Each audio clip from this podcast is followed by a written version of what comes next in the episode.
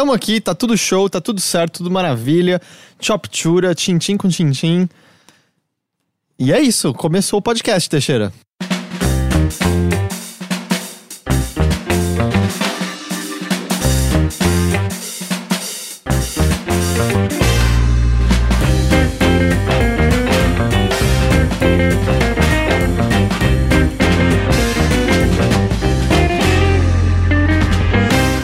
Com vocês? Tudo tranquilo. Esse é um bilheteria. Aê! E é o bilheteria usual. De volta ao normal. A gente sente muito Por o quê? por isso. É esse, é o, esse é o bilheteria e nós sentimos muito por isso. A partir de agora é a nova introdução. e nós sentimos muito por isso. Meu nome é Caio Teixeira Eu vou- estou aqui com. Henrique Sampaio. Heitor de Paula e eu também sinto muito por É, isso. Pois é. Heitor, sinto muito, De Paula. Sabe, sabe qual um- o nome que eu gostei? Eu fiz duas transmissões. é, Eu sei que esse não é um podcast de games, mas eu fiz duas transmissões de Sea of Thieves na semana passada. Hum. E decidiram o nome Heitor Perna de Paula. que eu acho Obrigado, mundo! Cara, Ô, Brasil. Brasil. é, é um nome muito bom, não é? Beijo, Brasil, inclusive. E. Mas é de volta, de volta ao usual, de volta nós três. É, Você tá ligado de uma coisa, né? O quê? Estejam prontos pra, pra sempre a gente ouvir que o melhor episódio do Bilheteria e o melhor episódio do Mothership foi o que não tinha nenhum de nós três. Eu, eu tô aqui É, com eu isso. concordo. Eu também. Assim, quando a, gente, quando a gente decidiu, eu já sabia que isso aconteceria. Assim, Que a gente ia ser. A partir de, de agora é só não decepção. é. O episódio podia tipo, ter desabado o teto, podia ter pegado fogo à mesa, podia ter, tipo, sei lá. Oito meses antes, Bolsonaro virou presidente, que as pessoas ainda não tá falando que ia ser o Por causa do por conta podcast. do podcast. Uhum, uhum. As pessoas iam estar falando ainda que foi o melhor episódio do Bilheteria do Mothership. Pois é. Mas, enfim, é isso que vocês têm agora. É. É, tal qual a vida, uma grande decepção. Uhum. E tá tudo bem. É. No, Assim, final, a- no final das contas, assim, cara, vocês aguentaram a gente por três anos? é mais se você ouve desde o Games on the Rocks. Exato, mas enfim, Overloader, é, é, levando em conta apenas Overloader, quase três anos. Não, mais três anos. Três anos foi setembro do ano passado. Mais de três anos vocês aguentaram só a gente. Pensa que daqui três anos a gente faz alguma coisa de- diferente de novo. Só daqui a três anos. Só daqui três Só anos. daqui a três né? anos. A gente funciona só tri, trianual. Pior que Trienal. nem, nem, nem, nem vai eh, ser a mesma coisa, tipo, convidá-las individualmente pra participar do, do- de um bilheteria. Só vai ser a mesma coisa se forem novamente as mesmas convidadas fazendo o mesmo podcast. Não, dá, não dá ideia, porque as pessoas não entendem o tipo, recursos necessários pra isso acontecer, agenda de Todo mundo pessoas. acha que é só simplesmente chamar, É, tipo, é. ah, vem aqui, vai tipo, brotar aqui, ó. É isso aí, gente. Fazer esse virar fixo. Ge- Gente, vocês não estão entendendo como isso funciona. Cara, só Então- de Uber, meu irmão, vai ser foda isso aí. É verdade. É. Mas enfim, tá tudo bem. E foi, foi um grande episódio, gostei muito. Ah, Eu falei obrigado, novamente, sei obrigado às meninas que toparam é, é, tocar os podcasts ah, e foi genial, de verdade, assim, tanto bilheteria quanto o Mothership foi muito, muito, muito divertido. E eu sinto cada vez mais que essas pessoas, pessoas que não são nós, qualquer uma, é, responde melhor e-mail que a gente. Aquela resposta pra aquele e-mail foi, foi muito boa, né? É, do, do- é. Aquele específico. A gente não conseguiria responder daquela maneira. não, nunca. Não. N- Tem tantas nuances ali que passaram completamente despercebidas por mim. É, a Bia chegou em casa, eu falei pra ela, caralho, eu nunca ia pegar uma pá de coisa que vocês pegaram ali, foi maravilhoso. Mas enfim, Enfim, chega de, de remanescer ao passado, vamos ao futuro. remanescer ao passado? Remanescer é, é- é- é um, é um adjetivo, não é um verbo? Mas não teria que ser remanescer no passado? No passado? Enfim, ainda que eu não sou O que jornalista. que é remanescer? Remanescer é ficar. É, então é o que eu tava Permanecer. pensando. É permanecer, é a mesma Permanecer, coisa. é, algo assim. Existe mesmo? assim. Existe essa palavra. Ele não tem muita Tal- certeza. talvez tenha sido um falso cognato. É, porque. tipo, Reminiscing? é, Ah, não, É. reminiscing é lembrar, não é nem. É, é. É. Ele misturou Você não tá tudo. pensando em rememorar? Rememorar. Hum, ok. É bom também. Ele não Rema- tava, ele não remanescer. tava pensando em memorar. Remanescer no passado. É, já que a gente já irrita médicos, biólogos e psicólogos, vamos irritar agora linguistas. Porque eu acho que é assim que a gente funciona. É, é o, é o grande combustível desse podcast, são pessoas odiando ele. Ah, Mas o Heitor, ele é, ele é semi-linguista, né? É, é, sim. Ah, é? Quem faz letras é linguista? Eu pensei que era letrista. Não, eu, eu sou bacharel em letras, né, tecnicamente. Mas é que, tipo, eu estudei um pouquinho de linguística. Qual, qual é a profissão de quem se forma em letras? Ah, eu, eu sou jornalista. Não, não, não, eu sei, mas a profissão usual. Usual, eu diria que provavelmente Professor? é professor. Eu acho que o mais normal é professor de português ou. Você deu aula, né? Não, nunca. Nunca? Nenhuma na vida, na real. Nem, nunca? Nunca nunca consegui ensinar nada pra ninguém. Tentei. nunca, nunca. Caralho, deixei, eu- deixei muita gente mais burra do que elas eram antes, mas Eu já fui nada. mais professoral que você. O Rick foi o único. E ele O é Rick formado em professor, design. Uhum. É, eu, eu sou a pessoa menos adequada a dar aulas e eu fui a que mais deu aula. Eu acho que eu seria um péssimo professor. Eu já fui monitor de crianças em acampamento. Então, Ah, é. assim. É, não é a mesma coisa que ser professor. Ei, né? aquelas crianças aprenderam coisas naquele final de semana. que elas Cara, nunca mas- vão esquecer. Não. Mas dar aula é um negócio que uh, nas primeiras vezes você fica meio perdido, você fica inseguro, mas é uma questão de, de pegar o jeito, assim, e falar mesmo. Falar, você sente que é uma comunicação com os alunos, sabe? Tipo. é, tanto é que a aula que eu dei recentemente no. Foi um curso que eu dei no, Acabou no Sesc, agora, né? acabou. Foi super natural, assim, não sei se é porque, É tipo, que você tem a- experiência, a né? equipe era menor, a equipe não, ah, os, alu os alunos ah, eram poucos alunos, né, em, com relação às, às aulas que eu dava em universidade.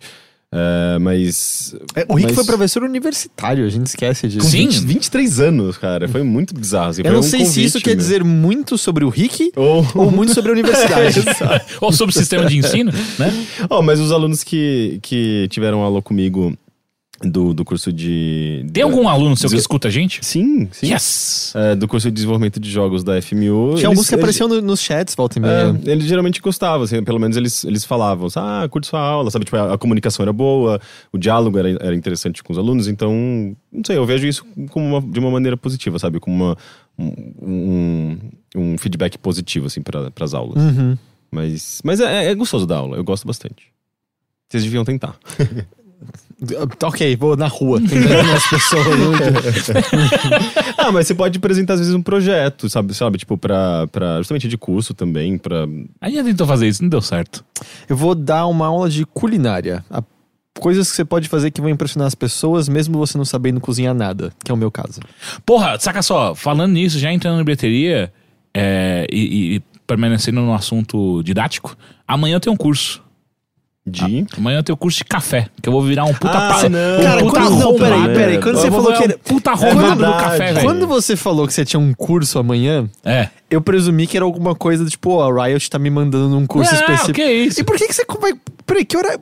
Por que você não vai trabalhar amanhã? Porque- Eu vou das nove da manhã às quatro da tarde ter o curso de café. Então, e aí a gente vai gravar o Mothership depois. Exato. Por que, que amanhã você não trabalha na Riot? Porque foi meu aniversário sábado, e aí eu peguei. Tem folga na Riot, você ganha folga, daí eu peguei essa folga pra fazer o curso. E era isso que eu ia puxar. Parabéns, Teixeira! Obrigado, muito Cê- agradecido. Ele tinha que fazer uma transmissão agora com o Teixeira, né? Todo mundo tem, ganha sua transmissão é ao porque vivo de tem o. Tipo.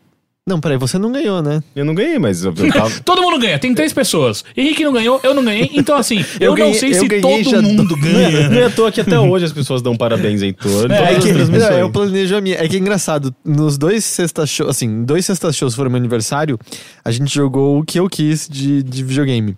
No aniversário do Rick, a gente jogou Metal Gear Survive. Esse é o presente pra você. E né? pior que combinaria muito, porque essa sexta é feriado. Mas a gente decidiu que a gente ia fazer uma quinta quente pra poder ter o feriado semana. Então, você pode aparecer na quinta na transmissão? Hum, que horas? De tarde. Hum, não. Não, então. Não.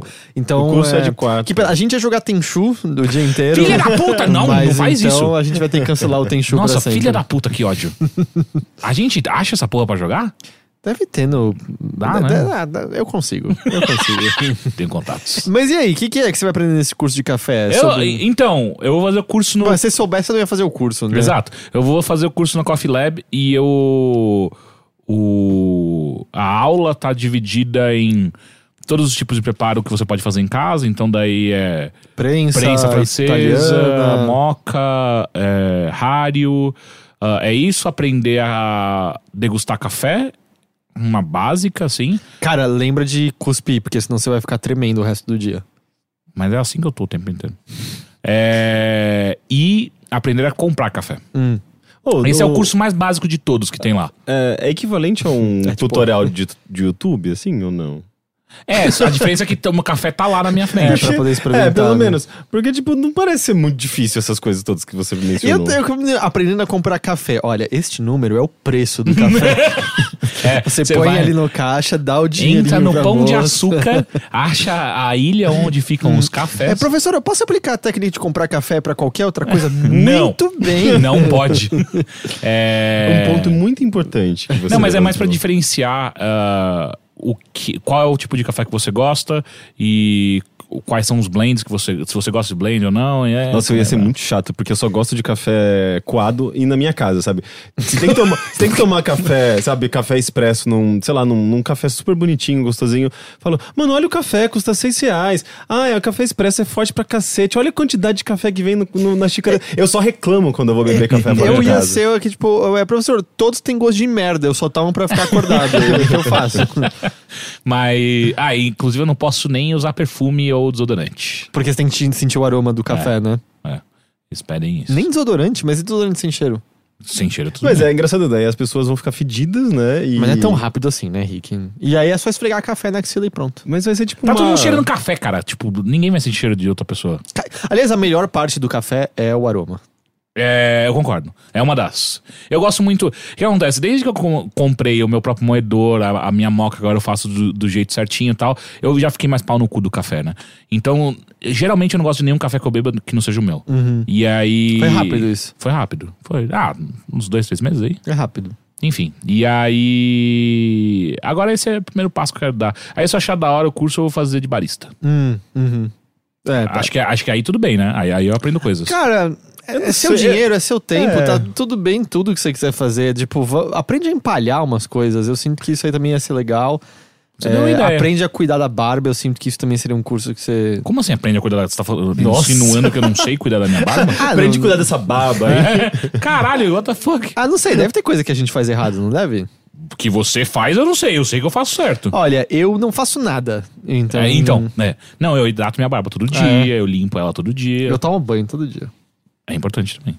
Mas enfim, é... esse é o curso que eu vou fazer de café pra ficar bem pau no cu. Entendi. Bom, E é- bom que você vai poder falar no Mothership logo em seguida como é, que É, foi. é, segui- é, é, então, é. quem quiser saber do curso de café, se Ah, liga no Mothership dessa semana. E além disso, eu já, tô falando de mim já. É, hoje É seu também... aniversário, você É, pode fazer o que você é? quiser. Não tá bom. É, hoje você não vai falar nada, só eu vou falar. Hoje também chegou meus gatinhos. Uhum. Adotei Chegou. um casal. Chegou, da fábrica, né? Chegou, é, foi meio que isso, né? E assim, foi uma fábrica difícil de chegar, viu? Demorou pra- pro bagulho chegar. Mas são um casal de gatinhos, é o bar, a bar e o Lanches. É, é a bar e o lanches? É. Eu achei que era o inverso. É, mas você tem uma gata chamada Bolinho, você não pode falar É, sobre mas isso. ele tá me, me imitando agora. Eu tô imitando. O que bolinho? O bolinho fica dentro do bar. Não, Você- não, o Não. problema é que, tipo, não é o bolinho, é, É, a bolinho. é questão o de- seu é a bar, não A o bar. bar, entendeu? É. a bar e o lanches. É. Ele inverteu os dois. Ué, mas não, é, a- A Lanches é seria o melhor? lanche. Não é- Alan. Peraí, vocês me confundiram. É, é, o Rick tá aprendendo pronomes ainda. Ele era professor. Mas enfim, é a bar e o Lanches. E a gente conseguiu tirar eles de trás da máquina de lavar, que eu acho já um grande avanço. Eles chegaram hoje, tem algumas horas, né? Uhum. Então não vejo a hora de voltar pra ver. Eles dentro da caixa, né? Comprou, isso. comprou muitos brinquedinhos. comprou- Mano, é muito caro essa primeira compra, Ah, então Foi não. escroto. Não, Mas- não foi nem de brinquedinho, foram coisas necessárias, tipo areia. Ah, não, isso é caro. É, isso é caro. Mano, foi o. Sério, eu não tava esperando gastar tanto. Mas, Ah, não, não. mas a primeira compra às vezes é mais cara porque você compra bastante coisa de uma vez, mas depois de um tempo você vai se adaptando, você vai entendendo qual, qual é a marca que você prefere, é, a ração, sabe, tipo, que eles comem, daí você come- começa já a se, se adaptar e, e, e você acaba, acaba, sabe, aprendendo, ah, vou comprar um, um, pote, um saco de 10 quilos porque É sai mais barato, compra o dura mais grande tempo. sempre, porque não vai estragar e eles vão comer tudo. Sim. Sai mais e, barato. e brinquedinho, aliás, onde você tá morando? Na Pompeia eu já fui num pet shop lá. Tem três. Então, vai nos pet shops mais feios que você encontrar. não, não, sério. Ok. Porque esses grandes e bonitos, eles vão cobrar muito caro nos brinquedos. E, tipo, compra aquelas bolinhas que fazem. frac, frac, frac, frac. Compra uns ratinhos e tal, mas compra, tipo, todas as porrinhas mais barata possível. Espalha pela casa, porque eles vão. Eles brincam, eles enjoam, vai pra baixo do, do, do sofá, eles vão procurar É, daí outro. você nunca mais pega. Não vale a pena gastar grana. Não, mas em- é. em- Então, o que eu gastei dinheiro mesmo foi. Duas coisas foram muito caras. Eu comprei uma fonte. Ah, isso é legal. Essa porra foi cara pra caceta. Mas isso é legal, eles adoram tomar água nisso. É. Isso e eu tive que comprar duas rações diferentes, porque eles chegaram comendo uma ração na casa de quem tinha resgatado. Eu tenho que fazer a Só que transição. a correta tem que fazer a transição, daí os dois sacos foram caros. Ah, mas aí o resto foi bem barato. Mas, tipo, essas duas coisas já deram uma porrada que eu fiquei olhando e não é possível, velho. Não, mas não, não é que vai ser o mesmo gasto. Não, eu sei que não é assim sempre, mas eu não tava esperando esse gasto. Sim, mas agora. é, ter, ter bicho é uma coisa cara. Eu sei, eu já tive vários. É- Gato é Mas- primeiro. não, mas gato é bem econômico normalmente, assim. Você só vai gastar com ração, areia. Pô, eu e- ia comprar aqueles bagulho de, de pentear, né? Pra tirar pelo. O do Furminator. gato. É. É caro pra caralho. 200 reais! É que, não, mas é que é, o Furminator é incrível, Mas mas, não é muito caro. disso, não, não, mas o gente. Furminator depende da quantidade de pelo que seu gato tem, é foda. Passa. Eu uma- comprei uma outra. Passa uma escovinha normal, tipo escovinha de bebê, na verdade, só que com as cerdas mais rígidas. Ou, dependendo do caso, às vezes você passar a mão já ajuda já não, tirar então, pelo não é que gatos. só o Furminator funciona, mas você não tá entendendo como o Furminator funciona. Sai um gato inteiro deles quando você passa aquele negócio. É, então, eu vou comprar em algum momento, mas dessa vez não deu. Mas enfim, eu achei caro pra caralho, eu fiquei ah, absurdado. Os Ah, gatos nem, nem chegaram, ele já vai passar um negócio que arranca todos os pelos. Dê, dê, dá passa um a máquina, passa a máquina zero. É, passa. Você tem uma máquina, me empresta? Não. Eu cuido da minha barba com ela. É, enfim, agora essa é a minha vida. Uhum. Ah, Esse é seu clube, essa é a sua história. Dono de gatos e pau no cu do café. É... É, você isso pode abrir um cat café já. Ai, que horror. Não, mas, Ah, mas seria. Aqui, aqui no Brasil não tem nenhum ainda. Não fala porque E- esse é o plano da Nina de aposentadoria. Ô, mas na Liberdade tem umas, umas lojinhas pra alugar. Eu, É pra isso que vocês estão indo pro Japão, eu, né? que- eu queria, não, eu mas queria a muito... Nina fala de verdade de se aposentar e fazer um cat café adaptado para as leis de, de higiene, né? Que tem aqui, porque é diferente. Higienina? Que? O que, que você tá falando? Não, Nossa, é- cara, ele tá, ele tá do seu lado. Ele Não, tá do eu- seu lado. mas- não, é porque, tipo, você não pode ter um lugar com comida e bicho solto dentro. Mas aí, tipo, teria que adaptar para as nossas leis específicas e tal. De? De higiene. Ah, de higiene. ok. Eu esqueci o nome, de, de sani... Tarismo. Saneamento básico. é, Não, não é. v- Vamos começar esse episódio, vai? A gente começou já, cara. Eu quero saber como vocês estão. Já falei, tô bem. Você tá bem? Tô bem. É que eu tava. Agora não mais, né? Tava, agora eu tô bravo Tô vendo. com o Henrique. e que vocês destruíram o plano de aposentadoria da gente. Ué, mas eu, eu também tenho a ideia de fazer um cat café. Eu vou concorrer com a ladrão, Nina. Agora- ladrãozinho. A gente vai ter, tipo, um do lado do outro, assim. É. Vai ter os gatos mais exóticos pra concorrer. Vai ser uma rivalidade.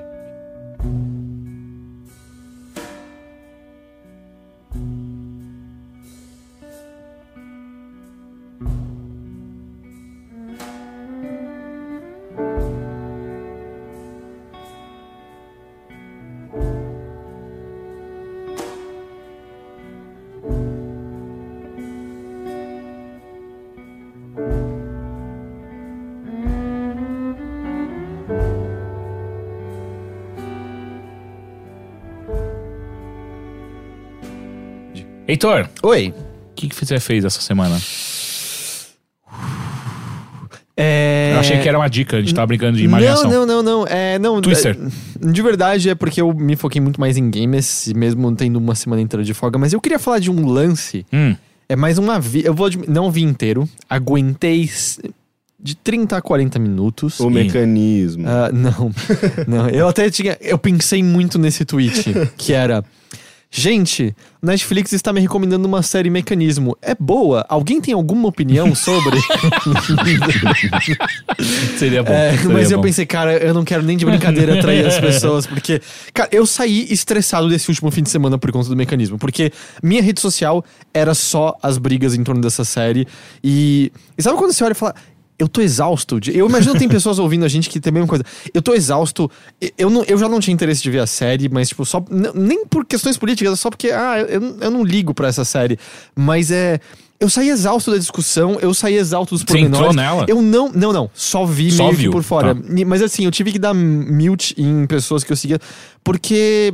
Eu não sei, chegou no momento que eu falei, cara, do, do que, que a gente tá falando, sabe? O que, que tá acontecendo é, aqui? é que quando você tá. Virou uma loucura em torno quando, disso. quando você é, é, testemunha um, um diálogo, se é, que- se é que dá pra chamar de diálogo, ou um debate, ou qualquer coisa, um clash na internet de um negócio que você não viu, É, é só meio.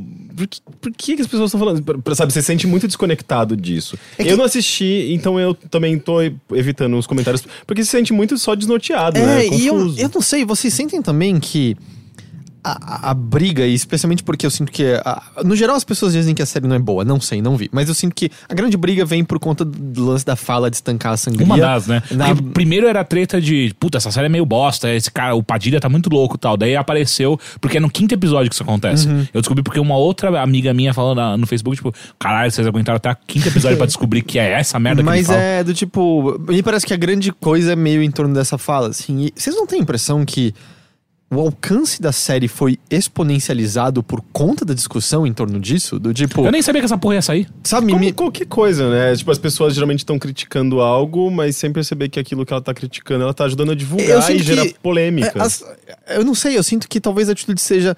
Cara, que merda, eu não vou assistir. Escreve uma crítica ponderada negativa, sei lá, se é o caso de essa série é boa.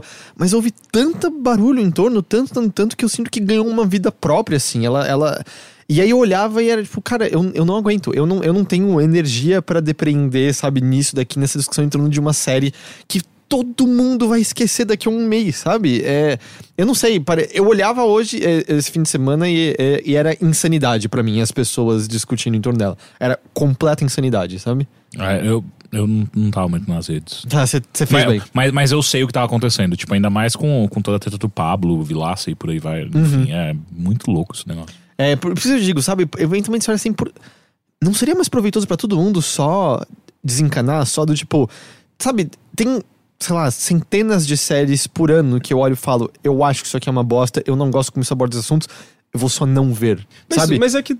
é, ok, alguém foi lá, alguém como José Padilha, que dirigiu filmes que são bastante preciados e que são. é, é, relevantes para o cinema brasileiro, fez uma série de, de política de eventos extremamente recentes, que obviamente é polarizante, é, envolve política, envolve idealidade. É, é, idealidade não. Idealiz, Ideologia? Ideologia política. É, então não tem como, não tem como simplesmente ignorar. Não tem como. Olha eu não quero ver e é, Tá, mas ó, mesmo eu- assim. Eu tô é, falhando por, por a gente estar falando isso, mas eu, eu, eu tô, eu não tô, não vou, não quero só ver. É não, só sim, eu não quero ver, mas não, isso não, não, vai- não vai impedir de outras pessoas de quererem opinar e quererem falar sobre É que- isso. É, é muito grande pra simplesmente você, é, é, as pessoas ah, in- incorporarem essa ideia de não, eu sou, eu sou, eu sou, sou, de boa, tô isento desse. Eu não sei disso se isso tá isento, eu acho que isso é questão de transformar em monstro uma coisa que não era um monstro. Mas aí sabe? que tá, você tá vendo a partir do, do, do- desse viés, dessa, desse filtro do Twitter, da internet, que transforma tudo numa coisa monstruosa, porque não tem uma cara, Eu é só sei. um monte de comentário não é, aleatório. Cara, não é só Twitter. De boa. É, Óbvio, guardadas as devidas proporções, porque é só uma série. Eu sinto que a reação das pessoas que odeiam profundamente isso deram poder a essa série não muito diferente do que, por exemplo, o jornalismo contra o Trump fez com ele nos Estados Unidos, ou mesmo o contra o Bolsonaro aqui no Brasil Ou o Moro. o mesmo humor da vida. Eu acho que é do tipo. É, é uma necessidade tão. Tipo, o ódio é tão grande e os ataques tornam-se.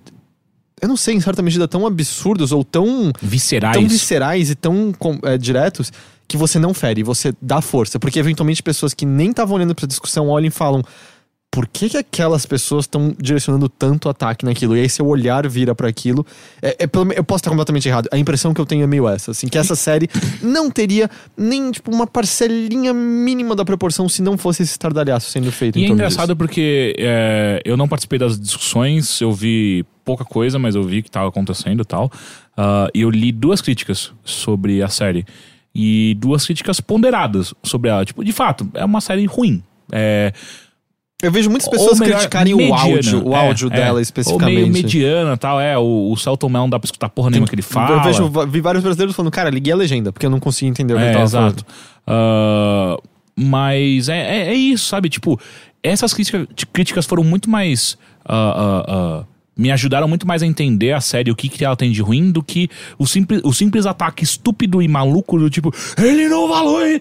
Tá bom, tá bom, a gente já entendeu isso daí. É, é, ele cagou em fazer dessa jeito, mas por que, que essa série é ruim? É só isso, tem mais coisa. Enfim, é- é- é- é, eu acho que indo mais na sua direção é a, a diferença entre um ataque inteligente e um visceral. Que é esse, né? Que é. Deixa morrer. É, É- é da- sabe quando dá palco pra louco? É, Me parece um pouco isso, sabe? Mas a gente tá falando do coletivo. Não existe controle sobre o coletivo. Não existe essa ideia de. Oh, do coletivo, deixa eu morrer. Deixa, o Eu acho que coletivo como- no- no- é- é- são. são é uma, uma- é é uma massa de, indiví- de indivíduos com diferentes eh, opiniões, abordagens. O coletivo vem depois. Eu acho que primeiro ganhou proporção por conta de algumas vozes mais influentes. Não. O coletivo, pra mim, veio em seguida, sabe? Enfim, não vi. Qual era o lance que você É, ia falar? o lance é o que eu desisti de assistir depois de. Vou contar sobre o que eu não vi. não, então, eu vi mais ou menos 40 minutos, foi o que eu aguentei, de Humanity, o novo especial Ah, de comédia do Rick Esse eu Gervais. várias críticas falando mal dessa porra desse especial. Ah, cara, é, é grotesco. Começa assim, o, o Rick Gervais, como comediante, como stand-up, na verdade, não um comediante, mas em stand-up, eu nunca gostei. É, nunca não, foi ele nunca foi estilo. bom de stand-up. É, é, nunca foi meu estilo, nunca achei E, legal. tipo, Acho que a coisa mais da hora que ele fez foi o. Aquele que era em desenho com o. ah, tá, Eram o podcast caras. lá, É, o podcast era- Não, então, ele tem o The Office inglês, né, que, Que, é teve- genial, que- mas não é engraçado. É, e ele. Ele. A primeira apresentação que ele fez no Golden Globes foi engraçada. Uhum. Ah, mas ele, de fato, já de longa data se tornou um comediante chato, ele muito focado nesse lance de tipo, ah, essas pessoas se ofendem com qualquer coisa, não posso falar nada do que eu quero que todo mundo se ofende. Quando ele só tá sendo babaca, nunca tá sendo engraçado. O lance de, de ateísmo dele é insuportável, ele não tem nada de inteligente a falar sobre ateísmo, ele só se sente muito foda porque ele não acredita em Deus e ele acha que todo mundo acredita em Deus É é, igual o Maher. É, bem, bem Eu similar. não suporto o Não, Bill o Maher. Bill Maher é, é- Nossa, é- é o bem- programa que ele tem de. O talk show dele é bizarro. E ele cara. tem, o Bill Maher tem bastante Sim. da mesma coisa, de, tipo, essa geração nova se ofende com qualquer É, ele- coisa. ele fez aquele. aquele documentário. Religulous. Religulous, é. Que o começo é bom e de repente começa a ficar muito, É, muito babaca. e é só ele, tipo, fazendo piada É. através de edição com pessoas que não tem como se defender das piadas que ele tá fazendo, basicamente, assim. Mas aí, o Rick Gervais tem esse, esse, esse stand-up. E eu vou dizer, eu acho que a, a primeira, primeira, primeira piadinha dele, sabe, nos primeiros 30 segundos, é engraçadinha. Aí você, ah, ok, talvez, talvez isso não vai ser tão ruim assim. E aí, a partir dali, é ladeira abaixo de uma maneira insana, assim. Ele passa, eu acho que são fácil uns 20 minutos fazendo piada em cima da Caitlyn Jenner. Um que é tipo dois- quê? 2018, eu não sei porque você tá tão obcecado com a Caitlyn Quem Jenner. que é essa? É, é uma mulher trans que, que era. Era. Eu não sei como falar exatamente do passado de maneira respeitosa, mas era atleta olímpica. Que, que é do, do, dos Karda- do Kardashians. Ah, ele ok. Os Kardashians? é. É? É, Ah, não sabia. Caitlyn Jenner Não, então era, o, era o pai, não é? Era o pai da, da- das. Pai, pai adotivo. Mas eu tô falando, então eu tô confundindo com quem era atleta? Era atleta não, é, né? as duas coisas. É, Vou e tipo, isso. não, e aí o, tipo, ele fica obcecado falando sobre a Caitlyn Jenner durante tipo uns 20 minutos, ah, meio que sempre puxando comentários que ele fez no passado que as pessoas acharam ofensivo e acharam desnecessários, pra dizer que as pessoas estão todas erradas de terem achado que foi ofensivo e que foi desnecessário. E a- são 20 minutos de obsessão em torno dessa pessoa e as piadas dele constantemente trazem, por exemplo, o, o nome de batismo da Caitlyn Jenner, que é uma coisa considerada extremamente desrespeitosa com a identidade da pessoa, sabe? Identifica com uma mulher, que é uma mulher e tal, e fica trazendo esse nome de volta, fica imitando ela, usando uma voz grossa masculina, por exemplo, fala literalmente. Tipo, Piada ele, de quinta série. Não, ele literalmente imita, tipo, chamando ela de Bruce, indo no médico e falando assim: ah, tá vendo meu pau e minhas bolas? Eu gostaria de cortar isso. E tipo, cara, do- que- quem acha isso engraçado? Por que, que você tá fazendo isso? Qual é o ponto exato disso? E a punchline é inexistente, assim, inexistente. Ele não tem. Ele só tá ali pra diminuir uma outra pessoa, mais nada. Nossa, mas isso é praticamente um, sei lá, um Danilo Gentili. Cara, piora. A piada que ele faz em seguida é, é o comentário que a gente vê qualquer pessoa ignorante que não respeita pessoas trans fazerem. A piada, comediante profissional, lá no palco, Anos de carreira. anos de carreira, centenas de pessoas, ele é. Ah, então se, se a Caitlyn Jenner é mulher, ó, eu quero que vocês me respeitem, a partir de agora eu me identifico como um macaco. Ah, E aí ele fala: vocês têm que me chamar de bobo, se vocês me chamarem de, de Rick é ofensivo, eu sou um macaco agora, e eu vou fazer uma operação pra eu virar totalmente símio. E você fala, cara, você tá me zoando. Você tá me zoando do tipo. Mas esse cara, ele, ele tá, ele fez o The Office, eh, ele, ele é um humorista, assim, tipo, renomado. Cara, o, Ele tem com, um nome com grande, The Office né? ele estourou. O que acontece assim? Com The Office ele estourou. Ele teve uma série. Não vou lembrar o nome. Que foi okzinha depois disso. Só que ele ganhou uma proeminência muito, muito, muito, muito grande. E nos Golden Globes ele também foi, foi bem chamativo a apresentação que ele E tem fazia. aquele filme dele que tem muita gente que gosta, eu acho Então, que os é filmes o- dele o- são, são considerados ruins no geral. É. É, tem o Primeiro Mentiroso, Primeiro Mentiroso, e tal. é. Ele tentou estourar com os filmes, os filmes não, não tiveram sucesso e ele começou a decair cada vez mais e mais. E eu tava até lendo um texto que aparentemente tem um ponto de mudança muito forte, que ele começou a fazer um programa que era de entrevista com, com comediantes. E acho que foi no quarto episódio, foi muito no começo. Ele entrevistou é, é Gary Shandling, o nome dele, que é o cara que fazia Larry Sanders Show.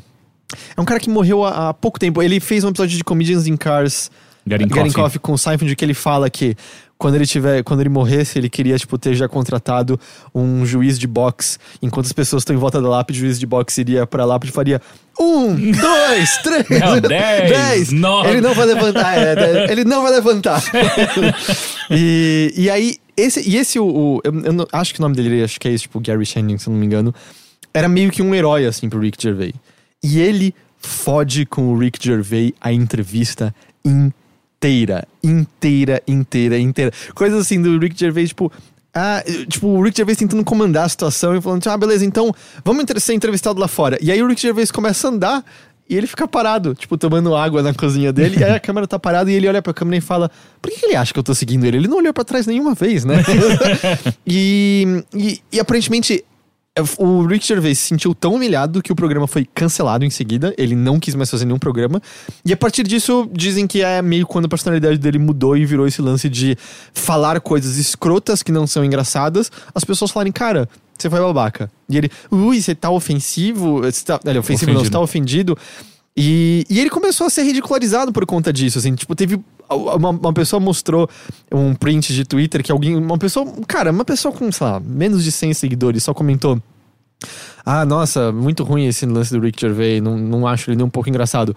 O Rick Gervais aparentemente fez a Go Search, encontrou o tweet do cara e respondeu: é, Nossa, não tem nem coragem de me marcar. Aí o cara respondeu: Desculpa, você ficou ofendido? e porque é isso. E aí, depois da piada grotesca do me identifico com um macaco, ele passa mais. é, bom, essa altura o tempo eu já tô marcando, mas vamos dizer, mais uns 10 minutos pra falar sobre como ele não se ofende nem um pouco com as pessoas que xingam ele. Como ele tá muito acima disso e as pessoas são frescas de se ofender e ele é foda que ele não se ofende por ninguém. Quando você passa 10 minutos pra explicar que, Que você você, não, não liga ofende, pro que as né? pessoas dizem. Cara, me parece aqueles. Tipo, volta e meia tem um youtuber que publica vídeo de 20 minutos de por que, que eu não ligo pros haters. É, Se você fez um vídeo de 20 minutos pra explicar por que você não liga, cara, se liga pra caralho, na real, Uhum. sabe? Se você faz um vídeo de 20 minutos pra explicar, tipo, por que, que você é foda, você provavelmente não é foda. E ele passa, tipo, esse tempão, você só percebe, cara, eu tô com pena de você, você tá desesperado, você claramente liga pra caralho pro fato de que você não consegue mais fazer nada de bom como antes. E acontece, eu consigo imaginar como criador que bosta deve ser você entrar, tipo, numa. É, tipo, sabe, de novo, de novo, não Há conseguir anos fazer coisas boas. é. E pode acontecer com todo mundo, é extremamente comum.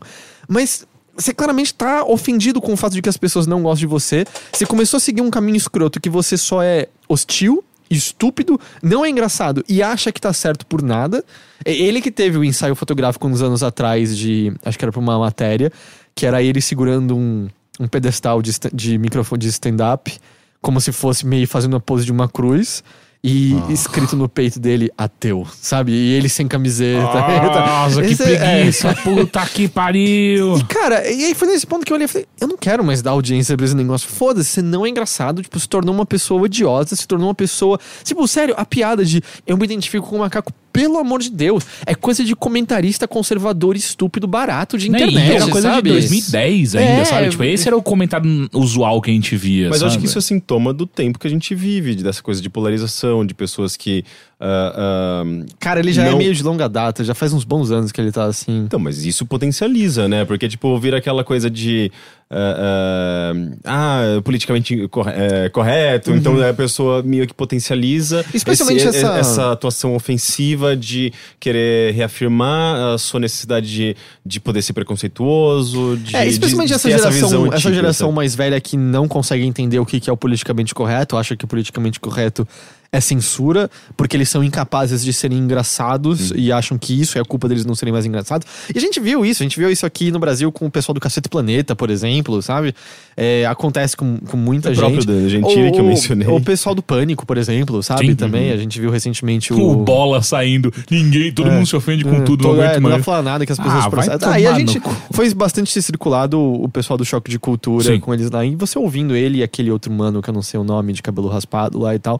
Eles O- falando, você fala, ah, cara, eles, eles não são comediantes, não são nada. Eles são o seu tio preconceituoso na mesa de jantar, Ah. mas nada. Eles são incapazes de um comentário inteligente, eles são incapazes de serem engraçados. Eles não conseguem fazer porra nenhuma, sabe?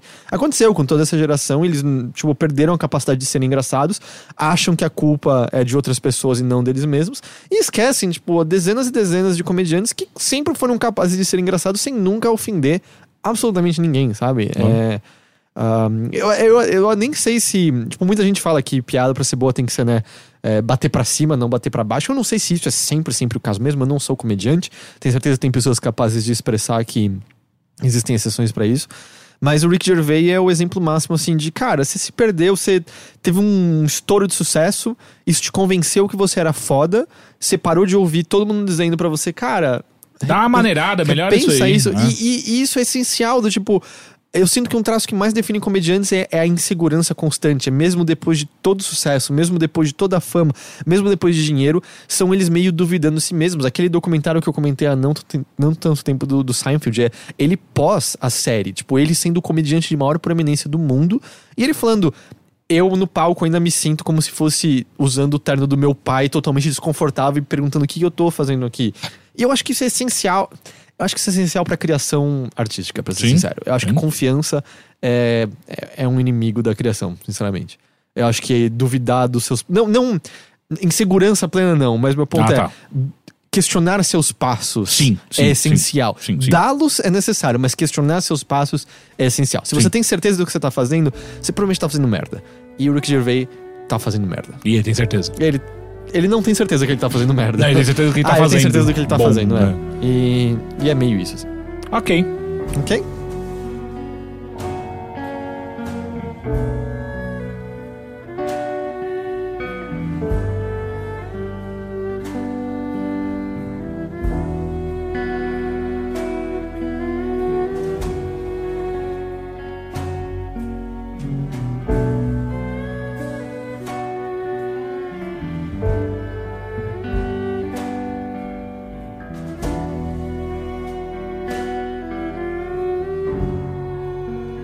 Rick, Olá. tudo bem? Tudo bem. Você consumiu coisas além de videogames essa semana? Comida, ele comeu pizza na minha casa hoje. Sério? Uhum. Porra, nem pra trazer um pedaço. Pior que sobrou um. Mas ia estar frio. Eu gosto de pizza fria. Só mantendo a, tra- a tradição, eu assisti um filme que vocês não gostaram e eu amei. Qual? Qual? É, Aniquilação. Ah, você amou? Ah, eu, então. Eu amei, assim, eu a não... ponto de, de terminar o filme e ficar pensando, caralho, acho que é um dos meus filmes favoritos nos É, últimos meses. Mas sabe o que, que foi engraçado? Enquanto eu assisti aquilo, tava eu e a Bia assistindo, eu olhei, começou a piração, falei, caralho, o Rick vai amar essa merda. Eu tenho Então, não, certeza que o Rick é, vai amar essa eu, merda. Eu, como falei, eu não odiei. Eu só acho que ele. Ele é não esquecível. Tem, não, então, eu acho que ele não tem a profundidade que as Ah. pessoas falam que tem. É um bem concretinho o que Porém, ele tá dizendo. ele, Ah, mas- ele é mas- possivelmente o melhor Ed feito pro livro. Porque eu comprei por conta do filme. Eu quero Aham. entender. Porque assim, o, o, o, o Marco Rigobelli, que é um amigo nosso que às vezes escuta e tal, ele manja muito de, de ficção científica e teve um. É uns- ele que mandou aquele e-mail sobre ficção É, científica. e uma- uns meses atrás eu até pedi pra ele umas dicas e ele, ele passou vários autores interessantes de ficção científica e dentro dele estava o Jeff Vandermeer, que é o autor de Aniquilação.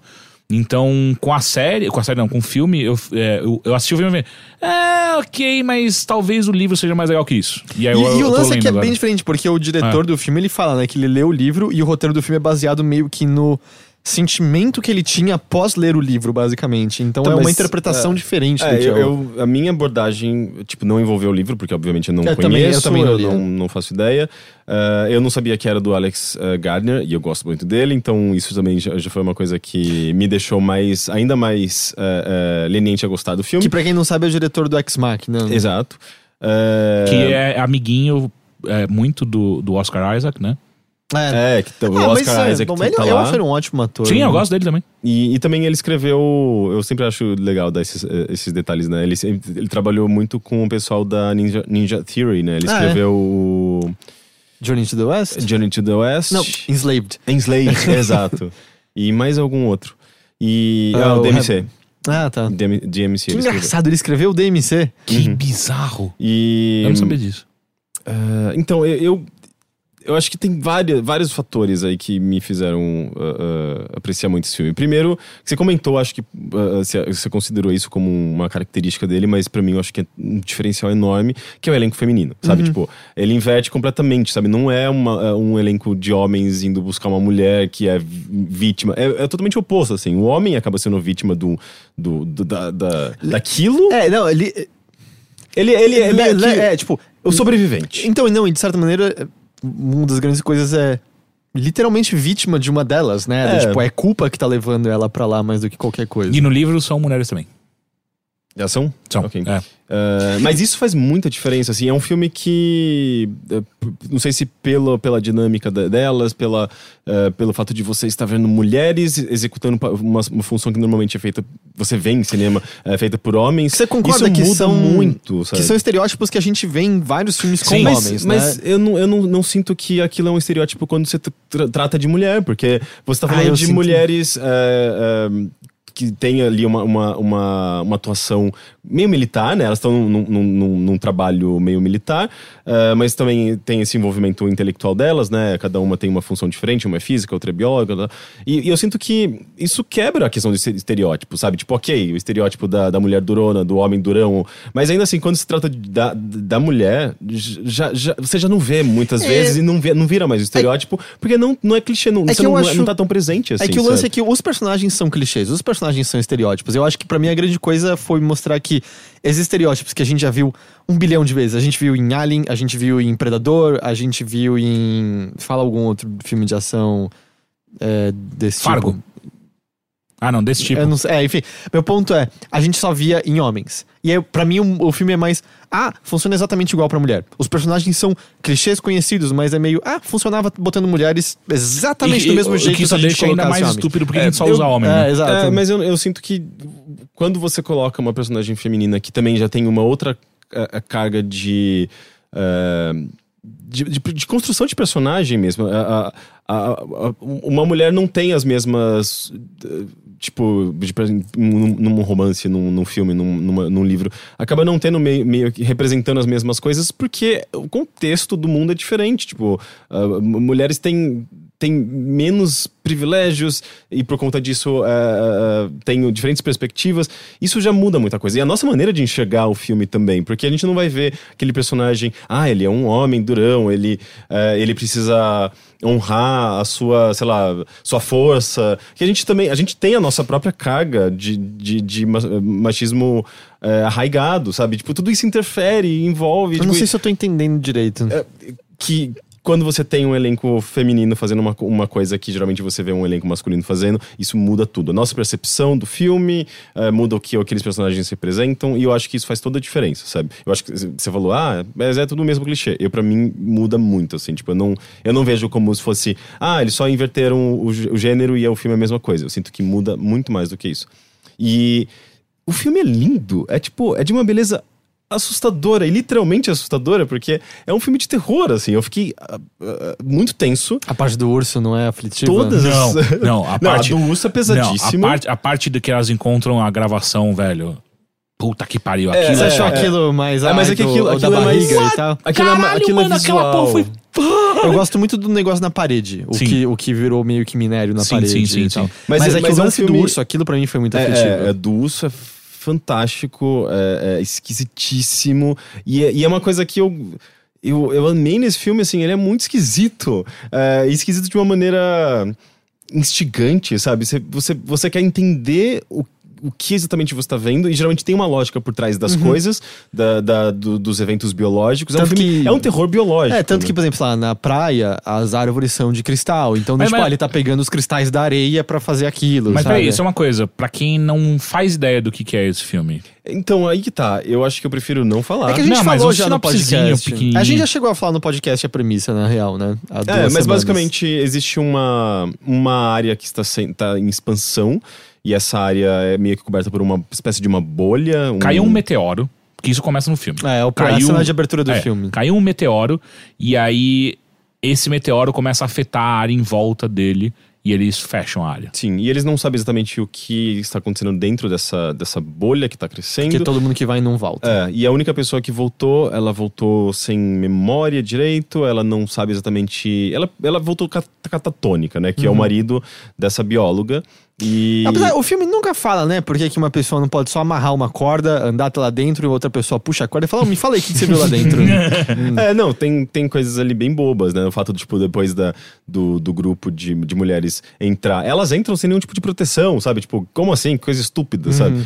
Mas, mas enfim. Mas é... o desnorteio de quando elas acabam de entrar, o desnorteio através da direção é muito bom, né? É, é, Eu é. não senti muito isso, Ah, sabia? porque quando elas acordam na barraca e elas Sim. falam quanto tempo passou e você fica, ah, nossa, eu senti isso através da Sim. direção 100%. Porque, tipo, tem uma coisa também de ser uma. Um... Ela tá revivendo essas memórias, né? Ela tá no presente contando. Uhum. Isso desde o filme, assim, tipo, você já sabe que ela tá. O filme, na verdade, acaba naquele ponto, ou ele chega naquele ponto em algum momento e ela tá revivendo esses, esses eventos. É em três tempos, né? É. Mas é, eu, eu acho que essa característica de ser um filme muito bonito e muito aterrorizante, eh, aterrorizante assombroso, sabe, tenso, e eu achei um- um- uma, uma combinação fantástica que eu não via eh, há muito tempo, talvez, no cinema, de ser, sabe, tipo, um terror bonito, sabe, Uhum, tipo, de. A, a- cena, a sequência final é, Ah, aquilo tem muita cara de Henrique. é fantástico. Ah, afinal, se diz no buraco ali, né? É, é, pô, É acho o- que é a é um última clipe meia da hora. Bjork. É um clipe da Bjork rolando. Eu, eu- quando tava- eu tava assistindo, o meu namorado falou, tipo, nossa, é um clipe da Bjork de terror. E eu falei, cara, é, é a melhor definição, sabe? Sim, é um clipe da Bjork com a mesma beleza, aquela coisa é, é, biológica, é, e meio artística e completamente ali- alienígena. E é muito, é muito foda, assim, visualmente, não só visualmente, mas é, a atmosfera que ele cria, o trabalho sonoro daquilo é fantástico, assim, é, é de um... É, é uma composição, né, tipo uma música meio experimentalzona, assim, bem metálica, né, com sons muito esquisitos que ajudam a dar uma carga de esquisitice muito O grande pra som lembra cena. um pouco aquele da. Lembra o Bjork bastante, Aquele, é, aquele, aquele filme. A, a Pele que Habito? Não. A Pera. Pele que habito, sim? Do, Não, não. Do Almodóvar, espanhol, né? do Não, Almodóvar. não, então errei. Não é a Pele que Habito. É, é aquele com a Scarlett Johansson. Ah, Ah, sim, sim. O- O, esse filme é Under the maravilhoso. Skin, É, né? Sim. Sob a É. Sob a pele. Sob a pele. Então, e a direção desse filme lembra muito Sob a Pele também. Ah. De, de ser. eh, Eu acho que o, o tom. de um certo distanciamento, uma coisa de. Você não saber exatamente o que tá acontecendo. Não sei, tem alguma coisa que me deixa. ah, ah, te deixar o, jo- o jogador. O espectador muito desconfortável, que é muito parecido com a direção que tem também no Sob a Pele, sabe? Eu acho isso fantástico. E que também tem no, no Ex Machina, sabe? De. de eu não sei, tem algo. Eu não sei exatamente o que, que é, mas eu tô sempre meio desconfortável, tenho uma desconexão com aqueles personagens de, de desnorteio mesmo, talvez.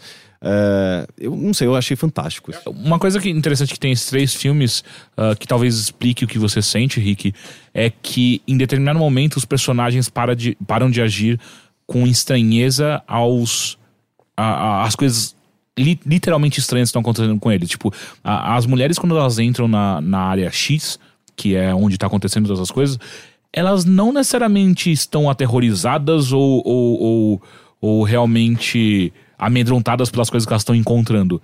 Elas tratam aquilo tudo muito com uma certa naturalidade. Então, tipo, o primeiro monstro que aparece, elas estudam ele. Elas não simplesmente fogem, elas estudam. E é muito louco, tipo, eu não chegaria perto daquele bagulho. Tipo, foda-se, vamos embora. Tá na hora de ir embora, não tá na hora de vamos continuar. Não, mas tem que descobrir, porque senão vai engolir o mundo inteiro. Eu não ligo, eu só quero sair disso Você agora. mora no mundo. N- Não durante muito tempo. E aí. Mas você ia. você- não, ia pegar em poucos anos, né? Mas, mas eu sinto que tem algo além da narrativa apenas, assim, tipo, de, de direção mesmo. Acho, Uhum. não sei se de. é, po- de. de, é, é, não posicionamento, mas.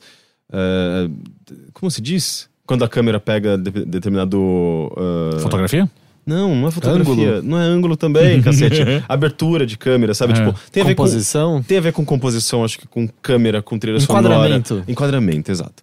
Com enquadramento. Acho que a direção em si é o que tran- transmite, pelo menos eu, eu imagino, Uhum. eu vejo desse jeito, transmite essa, essa sensação, sabe? E a- especialmente, eu acho que o som eh, acaba ajudando. E o fato de ser tudo muito esquisito, né? Tipo, é um Uhum. ambiente em transformação e, e as coisas meio que têm uma lógica, você então vira meio que um quebra-cabeça. Eu não, eh, eu não sei, eu gostei demais, assim. Uhum. Eu, eu- eu realmente terminei de ver a, a- a tela de créditos inteira, inclusive, porque é muito bonita. E essa, essa combinação de, de contemplação, e espanto, e tensão, e medo, foi uma coisa muito forte, eu acho, nesse filme, sabe? Eu gostei demais dele. Eu, po- eu posso colocar minha opinião rapidamente? Uhum. Eu acho que é um filme muito vazio. Ele não quer dizer nada no final das contas. Não, isso eu discordo. Sabe que... Eu, eu, eu realmente sinto que acabou o filme. Não, Ah. ele tá assim, ele tem a camada mais concreta que é o, o invasor, que é Uhum. basicamente resumido lá pela, pela cena de abertura de câncer. Mas, bom, ele é sobre relacionamentos.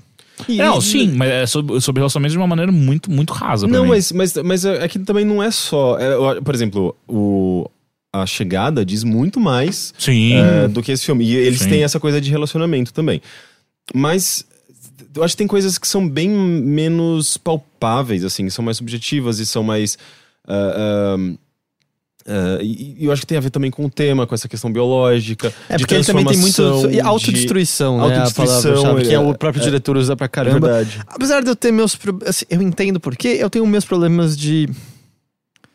Não sei se eu devo falar. Eu não vou falar como entra no filme, mas tenho meus problemas de câncer ser colocado como autodestruição também, Uhum, né? uhum. Mas eu entendo o que, que ele tá querendo dizer ali. Mas autodestruição é, é, é central, mas é uma grande alegoria ao relacionamento, no fim das contas, né? Uhum. Então, Mas eu achei raso e. Eu não acho raso, eu só acho que é concreto. Eu não acho que é, tipo, pra tipo, discussões infi- infindáveis, sabe? Eu só acho que a última cena tem um detalhe que revela muita coisa que, por mim, não deveria ter esse Qual a detalhe. última cena? No A última cena. Ah, tá, tá. Eu acho que não deveria existir isso. É muito ah, fechar demais, sabe? Eu prefiro quando fica mais aberto, ainda mais que é um filme que já. E, já- e a ideia já tava É, clara, é, né? é, a ideia já exato, tava bem exato. clara, né? Sim. E, e, e pra mim, ele é um. Do jeito que ele foi construído, editado, esse filme, ele me parece muito mais uma série que foi juntada. Porque, o- olhando de fato pro final, é tipo, ah, ok, oh, temporada mas 2, chega mas aí. o Alex Garner, ele comenta, tipo, isso aqui foi um filme feito pra cinema. Eu não concordo necessariamente com a distribuição disso no Netflix. E você mas, um motivo, né? É, Ah, basicamente a distribuidora achou que o filme era inteligente demais pras pessoas e elas não iam querer ver no cinema. Muito Nossa, bom. e, e vão querer ver no Netflix, sabe? Porque, inclusive, foi uma resposta que as pessoas começaram a dar na, de avaliação desse filme no Netflix, falando: Ah, esse é um filme inteligente demais para as pessoas no Netflix. Eu achei Só de resposta de zoando ao... Não, e eu acho que sem saber dessa questão da distribuidora, Ah, sabe? Meio que eu acho que todo, todos os Não, lados é- estavam é, ou jogando seja, inteligente Todo mundo demais. presume que, os outro, que o outro é burro, né? É, Esse lance. exato, e não é um filme tão difícil Não, assim, e, e gente. me- e mesmo Essa é a premissa humana, né? E Todo o lance mundo é, acha que o você outro é tem todo o direito, especialmente se você lá não viu tantos filmes assim, de ver e sair confuso e querer Uhum. ver uma segunda, terceira vez. O ponto não é justamente você precisa ser desafiado pra você se interessar e querer ver outra coisa. Sabe, é muito. É, é, tipo, subestimar as pessoas que. A burrice delas também envolve elas nunca quererem aprenderem alguma coisa, sabe? Me parece. É você pensar que você é melhor do que todo mundo. É horrível escroto. é, é- é sempre. é, tem esse, essas máximas, né, do cinema. Então é isso. Então, protagonista, pro- protagonistas negros nunca vão vender filmes. Uhum. E aí você viu, né, que na bilheteria dos Estados Unidos, Pantera Negra passou do Avengers, que era o maior de super-herói. Sim, sim. Então, tipo, é o É, maior. é- é- ele bateu um monte de filme, né? Um monte de coisa. Mas Enfim, aqui, em termos de herói, é o maior nos Estados Unidos agora e tal. É, então, mas, enfim, a, a indústria eh, cinematográfica é, é doente, né? É Muito. É o mundo, mas enfim. Mas é, eu, eu acho, sabe, é, é uma prepotência muito grande, assim, não, isso aqui é inteligente demais Uhum. pras pessoas. Tomar no cu, vai se E fuder. a chegada, olha como a chegada foi bem recebida, pelo amor de Deus também, sabe? A chegada eu acho que é muito mais complexo que esse filme. Então, inclusive. eu acho que a chegada é mais direto ao ponto do que o Aniquilação é. Porque mostra muito É, rápido. não, não tem. Não, não resta muito assim a você indagar sobre. É, é né, que eu a sinto chegada. que o Aniquilação é muito mais sensorial, é muito mais. ahn, ele é meio mais, mais experiência do que a, a chegada. A chegada é bem mais estruturada, assim, a narrativa é meio. Eu acho que ela é mais dinâmica, tem uma coisa de ser até mais. ah, ahn, a fórmula dele, assim, da, da, da estrutura de narrativa é bem definida, sabe? É, é, é um filme maravilhoso, muito bem escrito. E esse daí, eu, eu, eu sinto que talvez a Aniquilação seja mais ah, mais solto, sabe? Tipo, ele é mais... Não sei, assim, você pode, pode ver o final, assim, o fina- as, as últimas meia hora são... A última meia hora é, é, é só visual, assim, pra- praticamente. Não tem muita, muita narrativa, eu sinto. Então ele, ele- eu, eu acho que são diferentes nesse sentido, sabe? Tipo, um ser muito visual, muito sonoro, muito. ah, e o outro ser mais, talvez, mais concreto em termos de, de roteiro e tal, mas, mas uma formulinha até mais acessível, sabe? Mas enfim, eu acho que são- ambos os filmes são excelentes, mas talvez eu preferia a chegada também ainda. Tá, tá no Netflix. Sim. Ah, e a outra coisa que eu queria falar, ah, saiu em fevereiro o último álbum do MGMT, e ele é excelente. O pessoal de Minas Gerais Mato Grosso, né? Ah, o Little Dark Age, ah, que é, é um álbum muito interessante porque eles estavam parados desde 2013, praticamente. Não parados, eles faziam shows ainda, mas eles passaram cinco anos, né, sem fazer álbum. E justamente porque eles estavam meio perdidos. O, o, o álbum de 2013, que também se chama MGMT, eu acho meio prepotente. Ah, porque, eu- porque normalmente, normalmente, normalmente É o você- primeiro álbum, é o né, primeiro que- álbum que carrega o nome da banda, e ali foi o terceiro, e é o pior álbum deles. É um, um álbum que representa um período no qual eles estavam muito perdidos.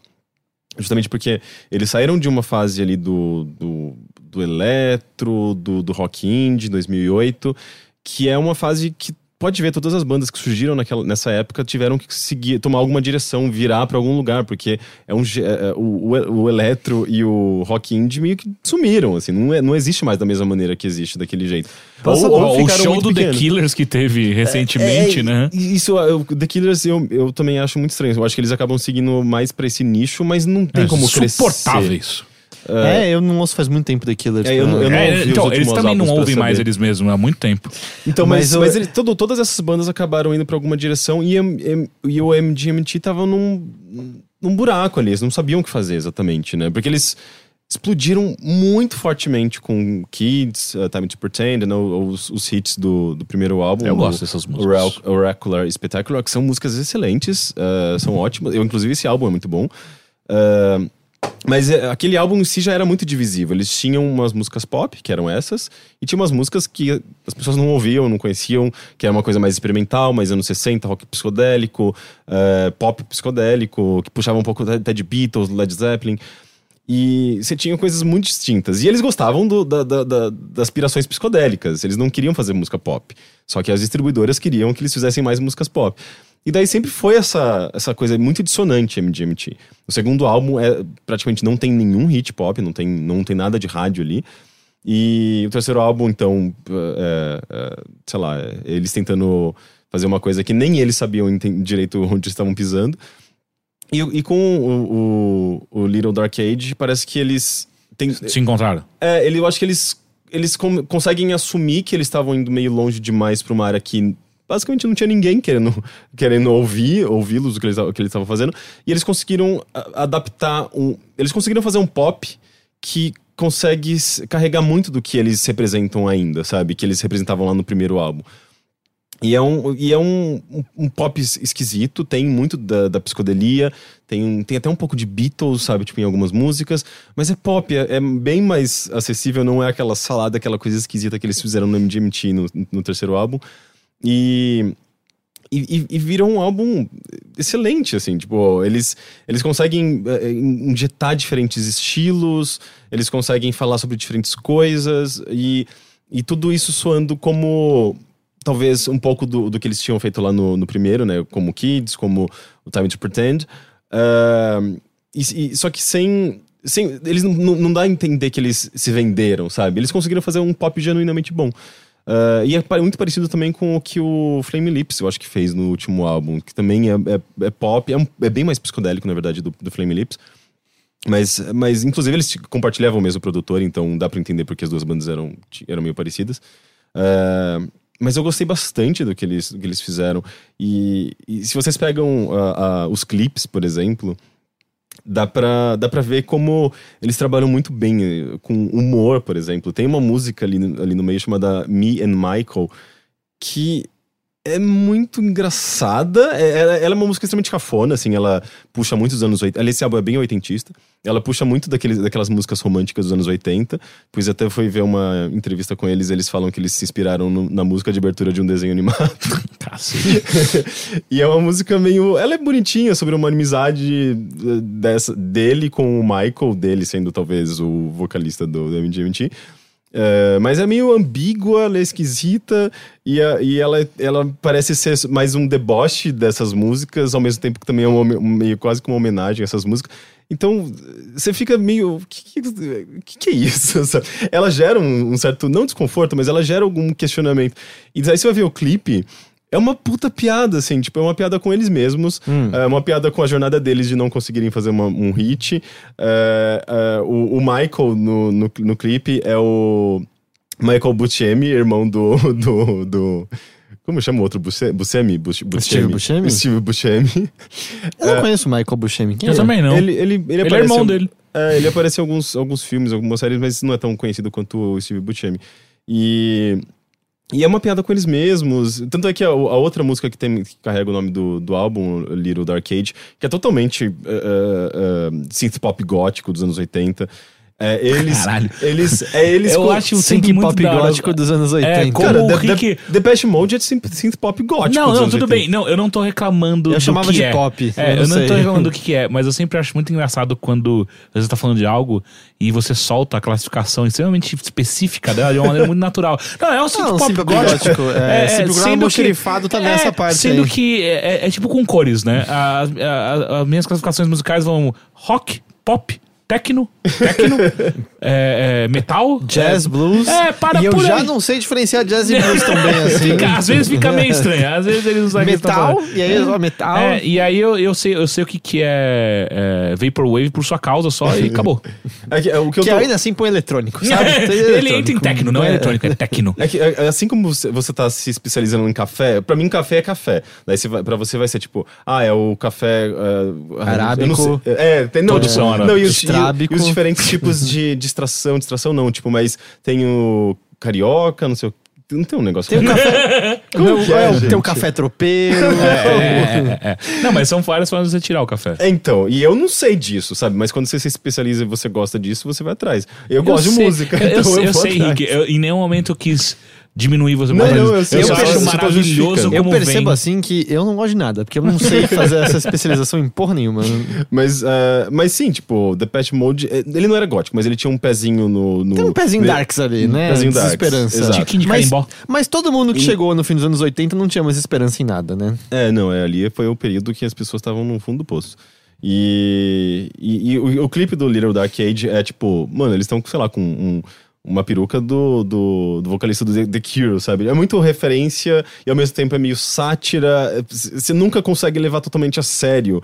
Assim, é, é quase como se eles estivessem tirando um pouco de sarro de tudo isso, sabe? Desse fato de que eles estavam completamente perdidos e, e, e meio que tinham perdido muito, acho que o próprio público. Tanto é que tem uma música chamada uh, uh, Too Little, não, uh, mas é uma música que fala, faz, faz esses contrapontos entre você ser grande, você ser pequeno, você ser al- alto, você ser baixo, mas sempre de uma fazendo uma alegoria com o fato de que eles eram uma banda muito grande, e eles encolheram e, e ao mesmo tempo que você perde muita coisa, você ganha muita coisa. Ele fala tipo, ah, quando você é pequeno você pode, ah, você, você você se sente pertencendo. Qu- Quase como se, tipo, ah, a gente era tão grande que a gente meio que tinha amigos demais e você não consegue se per- pertencer quando você tem Claro, amigos e- demais. Ou quando você vai pra todos os lugares, mas você só quer ficar na sua casa, no seu cantinho, num lugar no qual você se sente, sabe, acolhido. Então eles, eles, eles fazem comentários, eu acho que sobre a própria banda, e ao mesmo tempo isso soa também como uma coisa que dá pra ser feito de, uma, de um ponto de vista individual, sabe? Tipo, ele fala, tipo, quando você, você é pequeno, você pode encolher, eu acho isso bonito, sabe? Tipo, você, você pode ap- apreciar a sua solidão, sabe? Em- é um álbum excelente, assim, em vários aspectos. Ele é bonito, ele é engraçado, ele é divertido. Eh, eu gostei demais e eu sei lá, pra mim é meio que uma volta, assim, sabe, do MGMT. Maneiro. É bem legal. Mais alguma coisa? Não, só isso.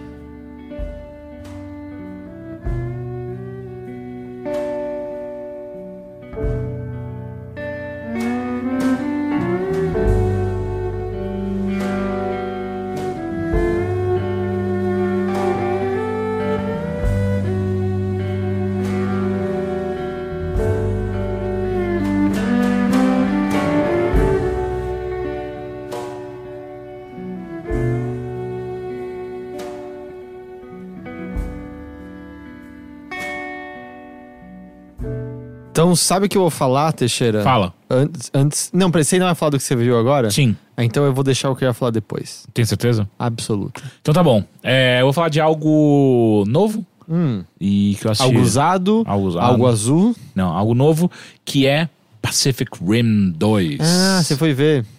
E aí? É tão sem graça quanto parecia que ia ser? Puta que pariu. Ó, a diferença é que o nosso querido Guillermo del Toro faz a série. Não, peraí, é, desculpa.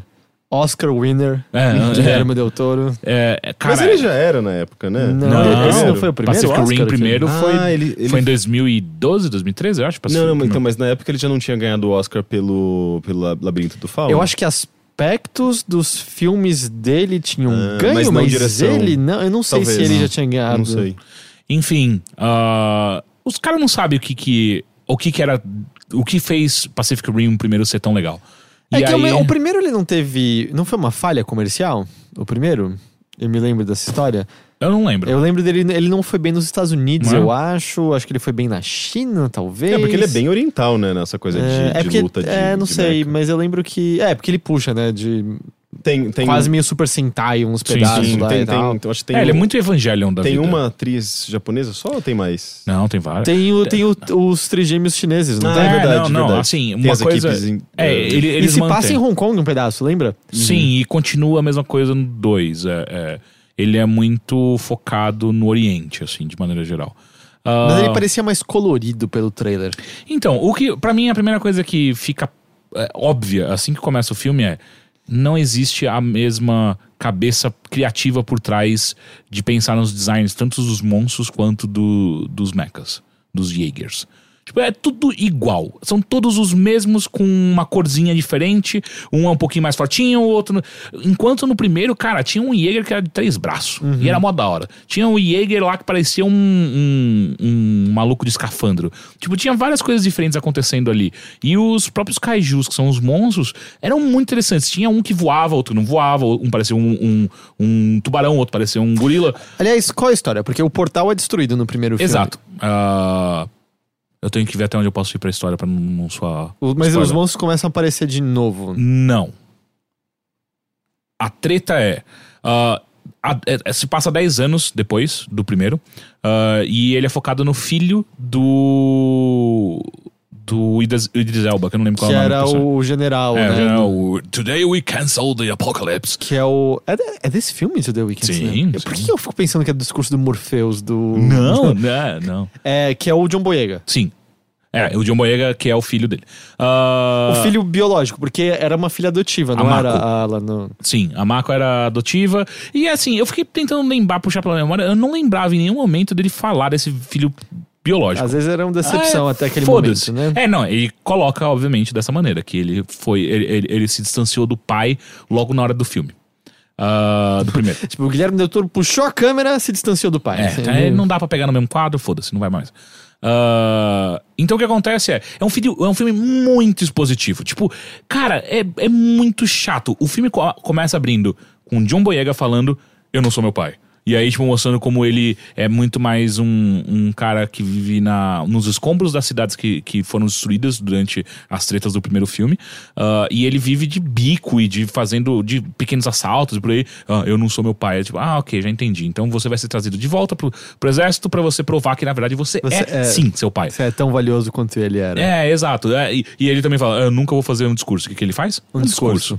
Ah, então, tudo, tudo é muito telegrafado e muito expositivo o tempo inteiro. Tá, mas e aí? Os monstros, o portal não tem, não tem monstro. Não tem portal, não tem monstro, só que daí o que acontece é que uma nova tecnologia está sendo criada, é, onde não vai mais precisar ter pilotos.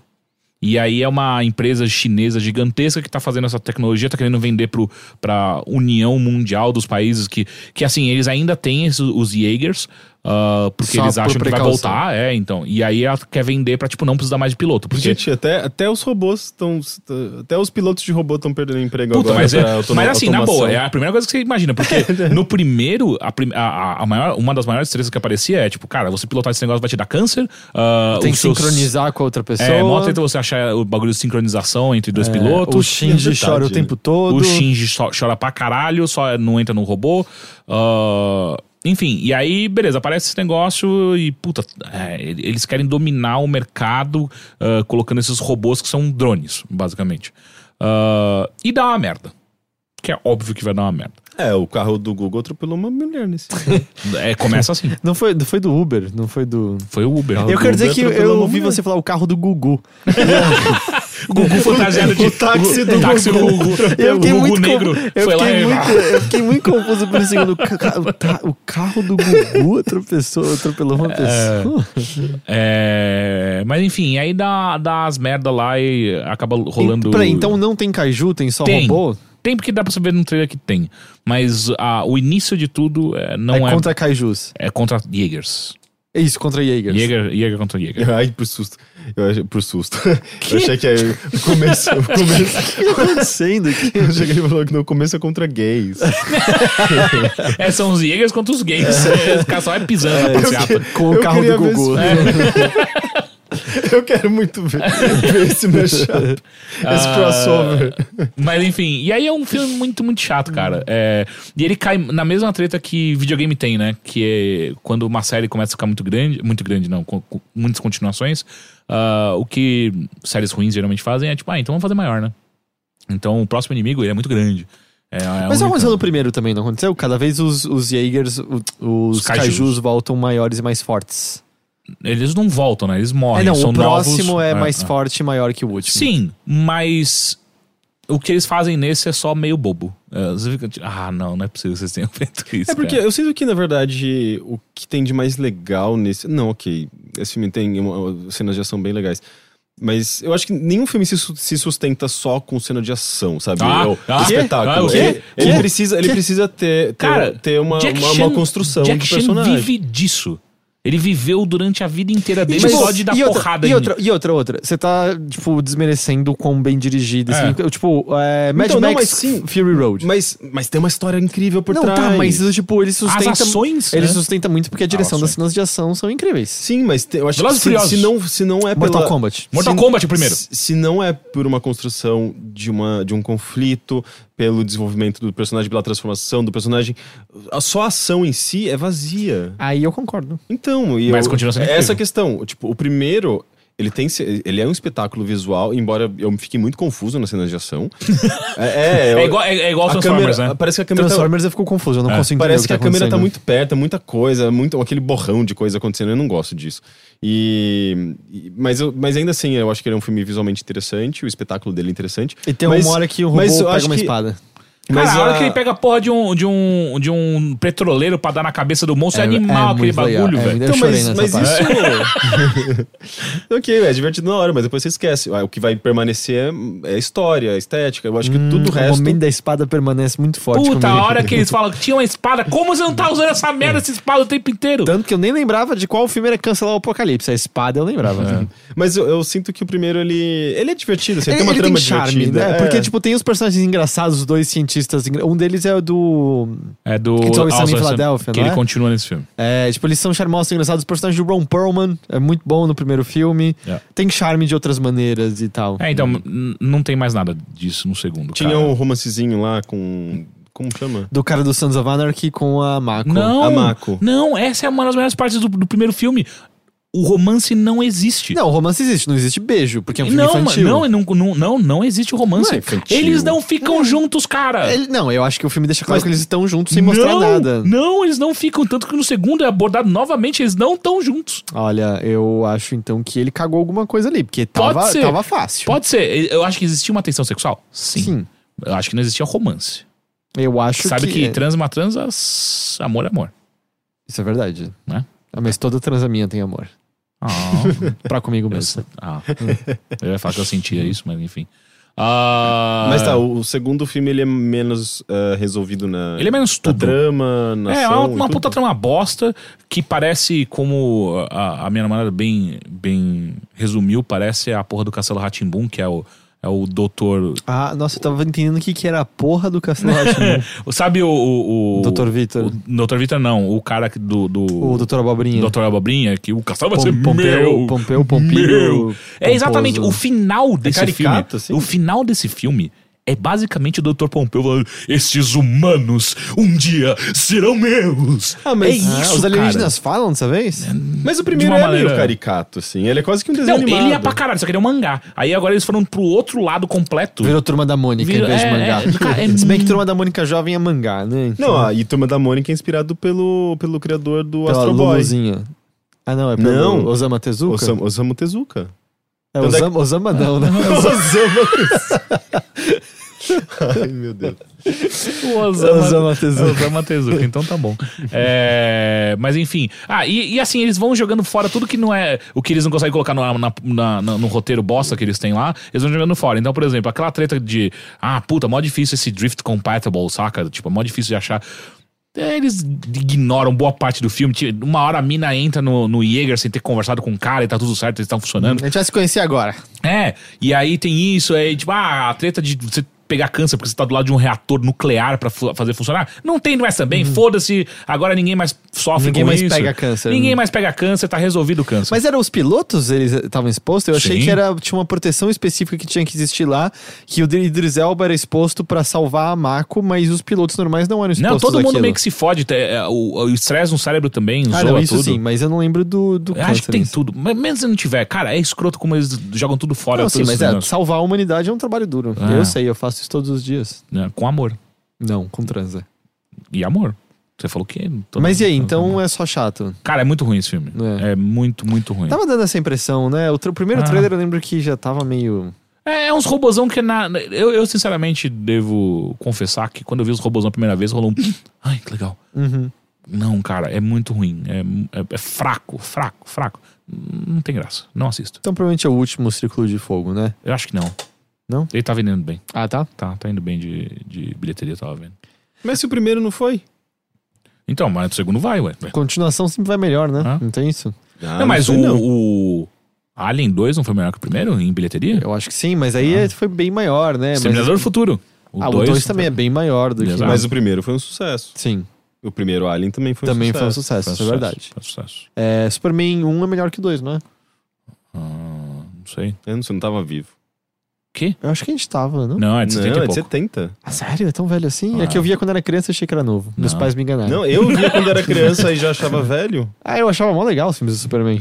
Tudo que eu, quando que eu era criança eu achava velho, eu não gostava não. Eu falava, ah, é dos meus pais. Bom, peraí, você não assistiu o Labirinto, então? Não, Labirinto é da minha época. É de 85, exatamente o ano que eu nasci. Exato, o mas Rick e só aí- vê coisas de 85 Pra pra, cá. frente. Eu tinha, eu tinha preconceito com os anos 70 quando era criança. Eu Hum. odiava, eu odiava Não, eu- novela que passava na, na, na Vale, vale a Ah, Pena não, Ver mas de aí é Novo. compreensível, né? Eu, eu não gostava de, de, de, sei lá, de Da música, sua avó. de música dos anos 70. Eu, eu, eu, eu gostava de coisas dos anos 80 em diante, mas depois eu perdi esse preconceito.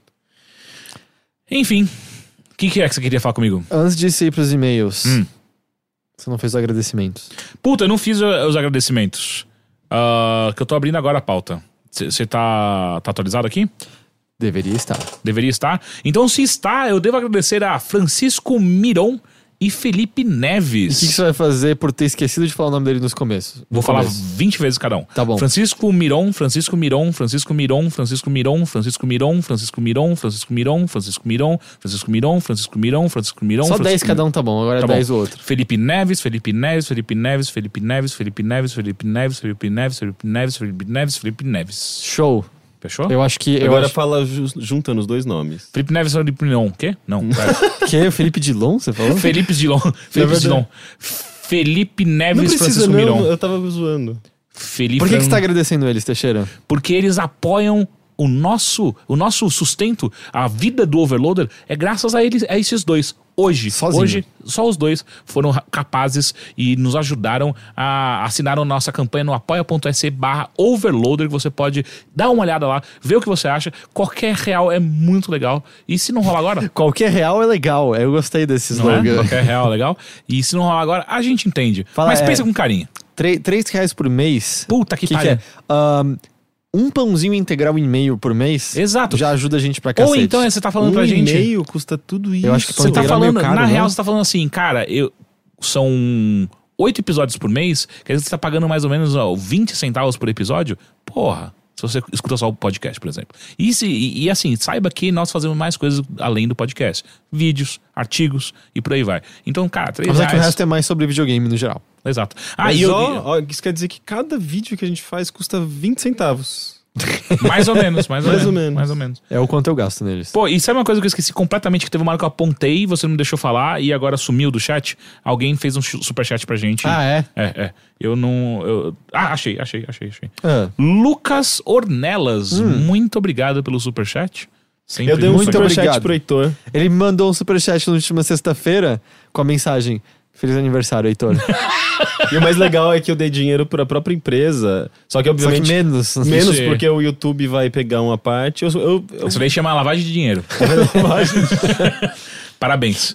Ah, então vamos aos e-mails que você pode enviar para bilheteria.overloader.com ou então mande uma mensagem no nosso Facebook. Só você abrir lá nossa página no Facebook e digitar a sua mensagem falando que para qual podcast você quer mandar.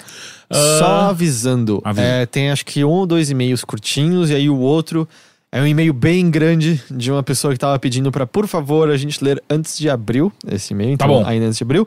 E só avisar, eu não coloquei pra ler, mas recebemos vários e vários e-mails de pessoas elogiando a participação é, do, das garotas do podcast é delas. Animal. Tá. Ótimo. A gente leu, a gente só não tá lendo aqui, mas a gente leu os, os elogios.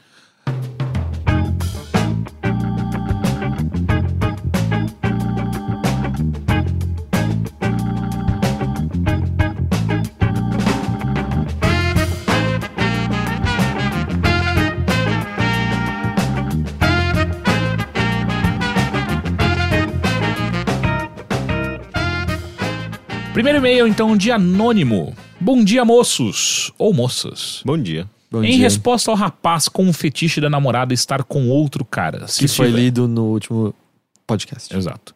Se estiver em procura de material a respeito audiovisual ou teórico, procure por Hot Wife ou Wife Sharing. Ok. Se gostar. da- Vivendo e aprendendo. Se gostar da parte de humilhação, também o termo cuckold é a, domi- é a deno- denominação. Sugiro muito o subreddit r barra hotwife, com muitas histórias, perguntas e comentários a respeito do fetiche, mas é em A inglês. gente deve ter um sinal de not safe for work, provavelmente, Ah, né? sim, pra quem é. for entrar nesses links. Mas é engraçado, o cuckold é, ou cuck, né, é o, é o xingamento favorito de, Gente babaca. de, é, de basicamente babaca na internet. Ah, em relação a levar aos finalmente um fetiche. ó, um fetiche fica a dica. Incels, né? É. Ah, bate uma e vê se tem interesse ainda. Quê? Se não pode ser algo que é melhor deixar só na imaginação. É. Porra, o cara deu todo um, um- um tutorial de como Mas- você levar à frente. Mas eu acho assim, que esse, peraí, esse Bate uma tutorial. Mas eu acho que esse tutorial de. Você tá com uma ideia, se masturbando, ver como se sente depois. Eu, eu acho que é bom. eu acho que é, um bom. Assim, Não, eu mas acho que é, é- bom é pra tipo- tudo na vida. Gente, mas não, Tipo, é, não é como... Quero comer um Twix. Tu, tu, tu, tu. Gente, mas- Hum, ainda quero comer um Twix. Não é como se ele já, já não tivesse feito isso, senão ele não teria mandado e-mail na semana Eu passada não dizendo sei, que vai ele que ele nunca pensou Eu nisso. não sei. Você gostou do meu efeito sonoro no podcast de. Tu, tu, tu, tu. É, é o tenho pena do seu pinto. Eu me masturbo que nem Thomas o Trem.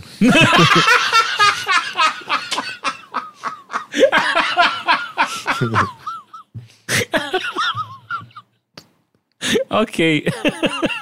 Faltou o tchu, tchu. Não, isso é o clímax. Puta que pariu. Ok. Ah, vamos lá, próximo e-mail. Arudá Marques. Senhores, só pra constar, fui ver o filme citado pelo senhor Teixeira. Na metade do filme, o pessoal de casa foi dormir. Quê? ah, peraí, é o, é o. É o. É que tava no título do e-mail. É o. Como é o nome do. É Vitória? Ah, Verônica. Verônica, Verônica. Verônica. Não, Bom filme na feio, Netflix. É, Verônica. É. Eu, eu não gostei muito. Ah, não? Não. As pessoas dormiram. Porra, sério? Esse amigo pessoal com ele não gostou também. Não pelo gostou? Não, o pessoal da casa foi dormir, talvez por medo. É, é verdade. Hum. Ah, Nossa, mas que estranho, de repente, assim, todo mundo. Boa noite, meu filho, vou dormir. Era, rola um grito do demoníaco. Que, que, Por quê? É, por que esse sotaque? De onde veio? Por que, por que, que você de repente foi pro norte? Não sei, vai que é do norte. Não é que ele vai Mas pro por que norte, você ele foi? virou tipo um ator da Globo me treinando. Entendi. Ah, enfim.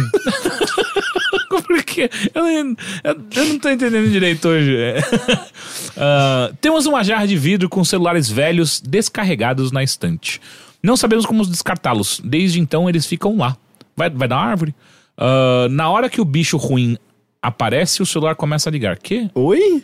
Na hora que aparecem as coisas no filme, o celular de verdade começou a tocar. Ah. Que tava dentro, dentro do jarro desligado? É. Eu Ele não inventou, tinha... acabou de inventar É, eu essa história. acho. Eu não tinha prestado atenção. Escutei um barulho que não vinha da TV. Quando olho pro celular, eles estavam piscando, ligando e desligando. Todos? Não, Que- um só. Que porra é essa? Pensei com meus botões. O celular está há meses descarregado. Só pra constar. Descarregado. É, só pra constar. Foi o maior cagaço que já passei. Mano, mas. Ops, tive que tirar a bateria do celular. Não, é, isso, é- isso é assustador, sim, mas, mas ao mesmo tempo eu não sei se eu acredito. Oh, mas família rica, né? Quantos celulares tinha Ah, não, descartado pera aí. outra- ou Durante tem- quanto tempo você tá fazendo Mano, eu isso? tenho, eu tive três celulares na minha vida inteira. Saiu? Não, eu tive mais Não, eu tive quatro. Porque um, um foi roubado Pô, depois mas de pensa assim, duas você tá na- semanas. de- se de você teve comprado. quatro, só que você tá morando com a sua família ainda, cada uma das pessoas da sua família teve quatro, caralho, são nove É, celulares. é se- verdade, mas, mas é que eu um, sempre dois, três. doava meus celulares pra outras pessoas. Na verdade, eu tive cinco. O primeiro só ficou velho. O segundo eu perdi num show do Franz Ferdinand. Pra você ver como que o terceiro faz. eu fui assaltado e levaram. Aí o quarto eu era fazia uns anos aí eu ganhei um iPhone. Não, mas bem que esse é meu terceiro iPhone. Né? É, não, mas é verdade, faz sentido. A gente, a gente acaba acumulando celulares ao longo da vida. É, eu ia falar que eu não sei de qual cidade ele é, mas se- pelo menos em São Paulo, procura na internet. Tem uns serviços que você agenda, as pessoas vão na sua casa pegar eletrônicos velhos, você consegue se livrar desses celulares. Pô, mas tem que Ou avis- deixa lá pra você descobrir quando tem um demônio na sua casa, Porque cara. tem- É importante. Mas tem um aí que tá amaldiçoado. Eu não Não, todos. Mas tem um serviço pra isso na internet também. É amaldiçoado? Dá pra você chamar um exorcista pela internet. Ah, Get Ninjas, uso muito agora. Muito bom. Agora eu acho que é um e-mail grande. Ok. O e-mail até tem algumas perguntas, apesar de que eu acho que não é muito sobre resposta. Eu acho que é só uma pessoa que precisava compartilhar essa situação com a gente. Ok. é, o- ele pede pra ser chamado de Lucas, mas esse não é o nome dele. Mas vamos lá. Olá, amigos do Overloader. Ele é dividido em capítulos. Parte 1. A escolha. Não sei se lembram do meu e-mail anterior, que acredito ainda manter o recorde de o mais longo do bilheteria. Relatei no e-mail há cerca de dois anos que tenho certas sequelas consequentes de cirurgias reconstrutivas que fiz. Aliás, mais de 10 cirurgias e desisti por medo de vir a óbito. Fiz tais cirurgias apenas por questões estéticas, visto que tinha certas diferenças anatômicas decorridas de um tumor que tive aos 4 anos de idade. E sim, eu me arrependo amargamente de ter ido por esse caminho, de tentar parecer, entre aspas, normal, visto que as sequelas são grandes e praticamente não houve ganho algum. Eu me sinto pior esteticamente do que antes. Só que eu era muito novo na época que optei por isso e tinha outra mentalidade, até meio preconceituosa para comigo mesmo. Continuando. Aos 17 anos tive outro tumor na tireoide. Extraí o lóbulo esquerdo e desde então faço acompanhamento anual no endoc- endocrinologista ah, e tomo remédio para reposição hormonal também. A questão é que ano passado, após fazer alguns exames, foi diagnosticado e aí fiz uma biópsia na tireoide direita, pois tenho um nódulo na glândula que aumentou um pouco. Ah, então foi diagnosticado um tumor de cará- caráter maligno. Ele é muito pequeno, mas o meu endócrino quer extrair a glândula. Só que após consultar com os cirurgiões, devido às sequelas da cirurgia reconstrutiva que fiz e outras coisitas, eles disseram que corro certos riscos se optar por remover a tireoide. Um deles é perder completamente a voz. Além disso, pode dar hemorragia no local e outras sequelas. Apesar de teoricamente ser algo simples, no meu caso não é. Tem complicações por eu ser um caso diferenciado. Outra complicação é que estou tratando pelo SUS. A maioria dos exames estou pagando, visto que a Secretaria da, da Saúde da minha cidade, que é no interior, não libera a verba dos exames, por serem de alto custo. O mesmo, os mesmos são caros, mas consigo pagar. Contudo, parei com alguns supérfluos. Sniff, pelo menos momentaneamente. Vendi meus videogames para deixar uma grana reserva, mas as férias comprarei pelo menos outro PS4, talvez o Pro. E estou juntando o que posso. Agora, no começo de abril, voltarei ao médico cirurgião com alguns exames que ele solicitou e a equipe decidirá se é viável fazer a cirurgia ou não. Segundo eles, não corro risco de vida, mas eu me sinto muito agoniado e com uma bomba dentro de mim. Não consigo dormir direito e, e de uns seis meses pra cá comecei a fumar um cigarrinho do diabo para me acalmar, principalmente à noite. Não tenho amigos com quem posso conversar isso. Na real, nem amigos no sentido exato da palavra acho que tenho. E o que faço é fazer terapia. Mas isso é algo que já faço há uns 15 anos. Sou quase um psicólogo, talvez por tabela, apesar de ter formação em exatas. Estou tentando me distrair como posso, mas está complicado. Então, essa é a questão mais importante que tenho a decidir em menos de um mês. Se eu opto por fazer a cirurgia correndo riscos consideráveis ou se adio e espero um pouco, porque talvez o nódulo se estabilize e nada aconteça. Feijoada. Confesso que estou com medo da situação piorar, de eu aguardar demais e vir a ser algo que possa me trazer mais complicações físicas ou, na pior das hipóteses, revisitar o vazio, dessa vez definitivamente. Decisão difícil, né? Mas aqui eu escolho o final. Algumas sugestões? Sinto-me naquelas situações de que se correr o bicho pega, se ficar o bicho come, literalmente falando. Agora a parte 2. Acho só, acho que a gente pode responder, cara. Sim. Sugestões é ouça seu médico, ouça É, seu eu profissional. não- Não, eu- tem, eu- tipo, é. a gente seria completamente responsável em falar qualquer coisa sobre isso. É que eu acho que talvez os próprios médicos deixem aberto, né? Qual, qual. Tipo, não existe uma resposta pronta, né? Não existe, tipo, ele vai ter que se arriscar. Ele, vai- ou ele, ele se arrisca, ou ele espera. E, e meio que não. Ele se arrisca das duas formas. É, né? É, mas ele enfim, acaba- meu ponto é, tipo, converse mais com um dos dois médicos que sabem do que estão falando do que três pessoas no Sim. podcast que não tem a menor ideia de nada disso. Porque qualquer coisa que a gente disser pra você sim ou não é a da maior irresponsabilidade possível. Parte 2, a viagem. Outras coisas que gostaria de relatar, essas mais amenas, porque geralmente a parte 2 é sempre a mais fraca mesmo. Não, não é. Império Contra-Ataque é a melhor parte. Alien 2, acabamos Ah, de falar. Eu gosto mais do primeiro. Eu Tam- também gosto mais do Exterminador do Futuro 1. Não, o Terminator Futuro 2 é mais legal. É legal, mas eu gosto É mais, mais do primeiro. Não. Há cerca de dois anos saí do estado para. Airbud 2 é mais legal. Ah, há cerca de dois anos saí do estado para visitar alguém que eu considerava ser uma amiga. Uma pessoa que conheci por cartas há mais de 10 anos e que infelizmente se provou alguém diferente daquela pessoa que dizia ser nas missivas que eu recebia. Ela sabe do meu caso, dos meus problemas e me tratou com certa omissão. Nunca fui do tipo exigente. Já recebi pessoas em casa e acredito ser um bom anfitrião. Bem, eu chego na rodoviária da cidade, a pessoa me fez esperar mais de uma hora lá. Nota, ela mora a menos de 2 km do local. Ela perguntou se eu queria uma carona para a casa dela, a carona já havia sido combinada antes. Mesmo ela sabendo que não sou muito bom de socializar, até com taxistas, e na época nunca havia pegado um Uber. Agora até me acostumei. Chegando na casa dela, há nada, há nada para fazer e conversamos um pouco. Vou ao shopping almoçar e mais tarde saio com ela e o namorado para uma casa de jogos de tabuleiro. Esse primeiro dia foi até bem divertido. Contudo, no, no lugar, ela praticamente não deixava eu falar e bancava a tradutora, algo que me incomodava bastante. Mas tudo bem. No segundo dia foi pior. Por volta das 11 da manhã, vamos, eh, vamos num bar ao lado da casa dela e ficamos lá cerca de 10 horas ininterruptas. Ela bebe todas, eu fico sozinho e todo desorientado. Ela me diz que é isso que ela faz para se divertir e pede para que eu não a odeie. Mas eu fico lá, sozinho, ela conversando com os amigos por 10 horas seguidas e louco para pegar o ônibus e ir embora para casa. Mas não tinha ônibus no dia e eu morava a mais de 500 quilômetros dali. Aguentei porque no dia seguinte iria embora mesmo.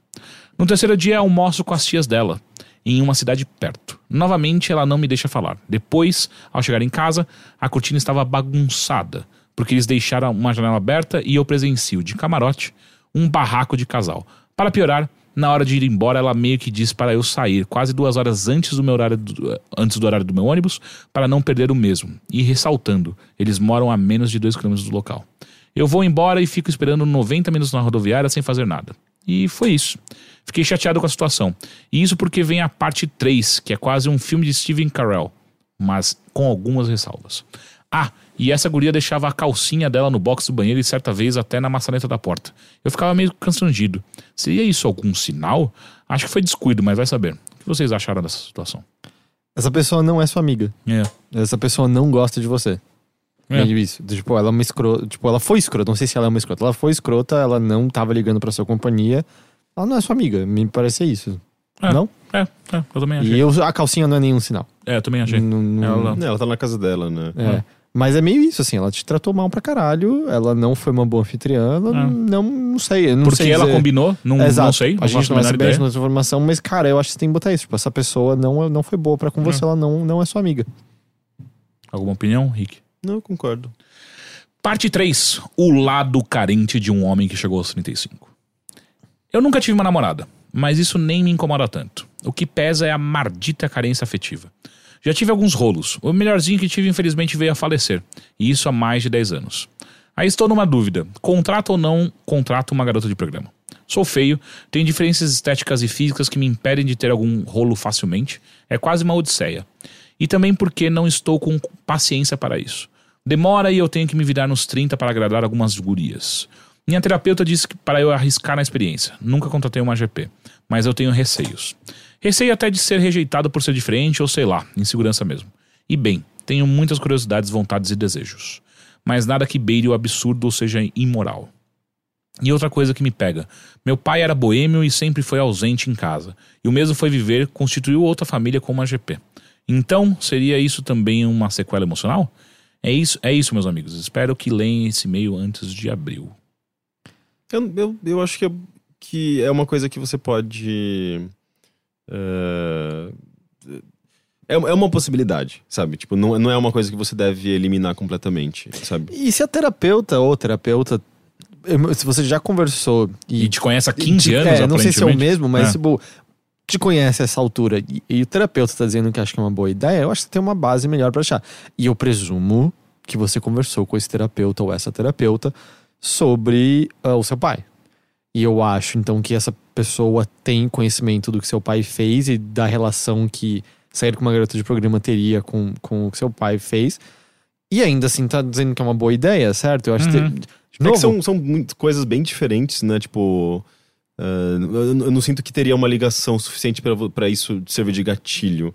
Ah, são situações completamente distintas a que você vive e a que seu pai viveu, sabe, com uma, uma outra garota. Eu diria só que se o profissional tá dizendo que pode ser uma boa coisa, ouça o profissional. É. Eu só acho que você tem que tomar cuidado com uma coisa. Você disse que você tem carências afetivas. Não é a mesma coisa. Não é isso que você vai obter, certo? Você vai obter satisfação física sexual. Não necessariamente, né? Porque depende também da, acho que da, da garota de programa que você uh, Eu não manjo. Absolutamente mas, nada mas, você- disso. mas tem então- pessoas que, que você pode pagar pra te fazer companhia, sabe? E, e- e, sei lá, eu já ouvi vai- várias, muitas histórias diferentes, assim, mas. ah, inclusive de próprio. de garotos de programa, no caso, mas de pessoas que. eh, Pagam foram- pra conversar. é, foram pagas Hum. e achou que ia, ia lá ia ter um sexo, não teve nada. Teve só uma companhia, teve Uhum. tipo uma, uma- justamente uma coisa mais de afeto. E pra eles é um dia normal de trabalho, né? entendi. Mas, mas ah, eles Não é muito estão diferente daqui de digamos. host e hostess club no Japão, Não, né? é, é, exatamente. Que aí é do tipo, a pessoa é profissional em oferecer companhia a você. Ah. Eu admito que parte de mim sempre fica com aquele lance de. Essa pessoa não quer estar aqui, na verdade, Uhum, né? uhum. Essa pessoa É, tá sendo não, paga mas- pra isso. Sim, mas, mas até aí você sabe disso. Você tá contratando, você tá pagando, você tá comprando esse- essa companhia. A gente tá falando de um homem de 35 anos É, também. né, é uma cara, coisa, que, tipo, a pessoa tem não tá que- desconectado da realidade. É, a pessoa ela sabe o que ela tá fazendo. Ah. E tudo bem, sabe? Uhum. É, eu, eu, eu concordo com o Heitor. Tipo, se, cara, se o, o- o profissional, profissional da saúde que, que, que trata com você tá dando essa dica, eu acho que. Tem base pra achar que É. você vai estar ok com isso, sabe? é, é, é. Então pode ser, uma, pode ser uma coisa legal, pode ser uma experiência boa. E bem, Lucas, que não é seu nome, mas enfim. Boa sorte, cara. De verdade. Boa sorte. É, eu lembro do e-mail dele, do primeiro e-mail que ele mandou pra gente. E, enfim. Boa sorte, velho. De verdade. E manda um e-mail pra gente aí, depois. Tudo que aconteceu. Beleza? Gente, é isso. É isso. É isso. Rick, muito obrigado. Eu que agradeço. Heitor. Puta que pariu. Você é um filho da puta, cara. Ah, sério, cara. E, e agora, eu, toda vez que eu ver esse negócio, mano. Piuí. Não era tchu-tchu? ah, qual era o final? Tchu, tchu. Agora, che- chegando na sua casa um dia e a Nina abre a porta, cadê o Heitor? Ah, o Heitor tá no banheiro. Tchu, tchu. Ao fundo. Então tá bom, gente. Muito obrigado, Dan, como sempre. Muito obrigado. E você que nos assistiu até agora e que está nos escutando, Muito obrigado novamente pela sua presença. Acesse overloader.com.br. Acesse o Overloader e acesse o apoia.se barra Overloader. Se não assinou o canal, entra em youtube.com.br overloader e assina o canal. Indica, indica pra aquele seu amigo o vídeo que você mais gosta da gente. É, verdade. verdade. Você viu que a gente apareceu no, no, no negócio gringo, né? Snowman, Snowman Gaming. Assim, É, ele se- a, a gente tá ficando internacional, caras. Sim, teve até comentários de gente de fora. No. E, e para quem se interessa uh, por videogames, tem análise em vídeo e em texto de A Way Out. E tem um vídeo de gameplay de A Way Out que a gente gravou tudo que a gente jogou de A Way Out. Então o Henrique tá editando meio como se fosse jogo surpresa. Ah, E vai ter o- a gente jogando A Way Out inteiro. maneiro. Maneiro. Legal. Fuck the Oscars. Oscars. The Oscars. Fuck the the ostras. então tá, gente. Até semana que vem. tchau, tchau. Tchau.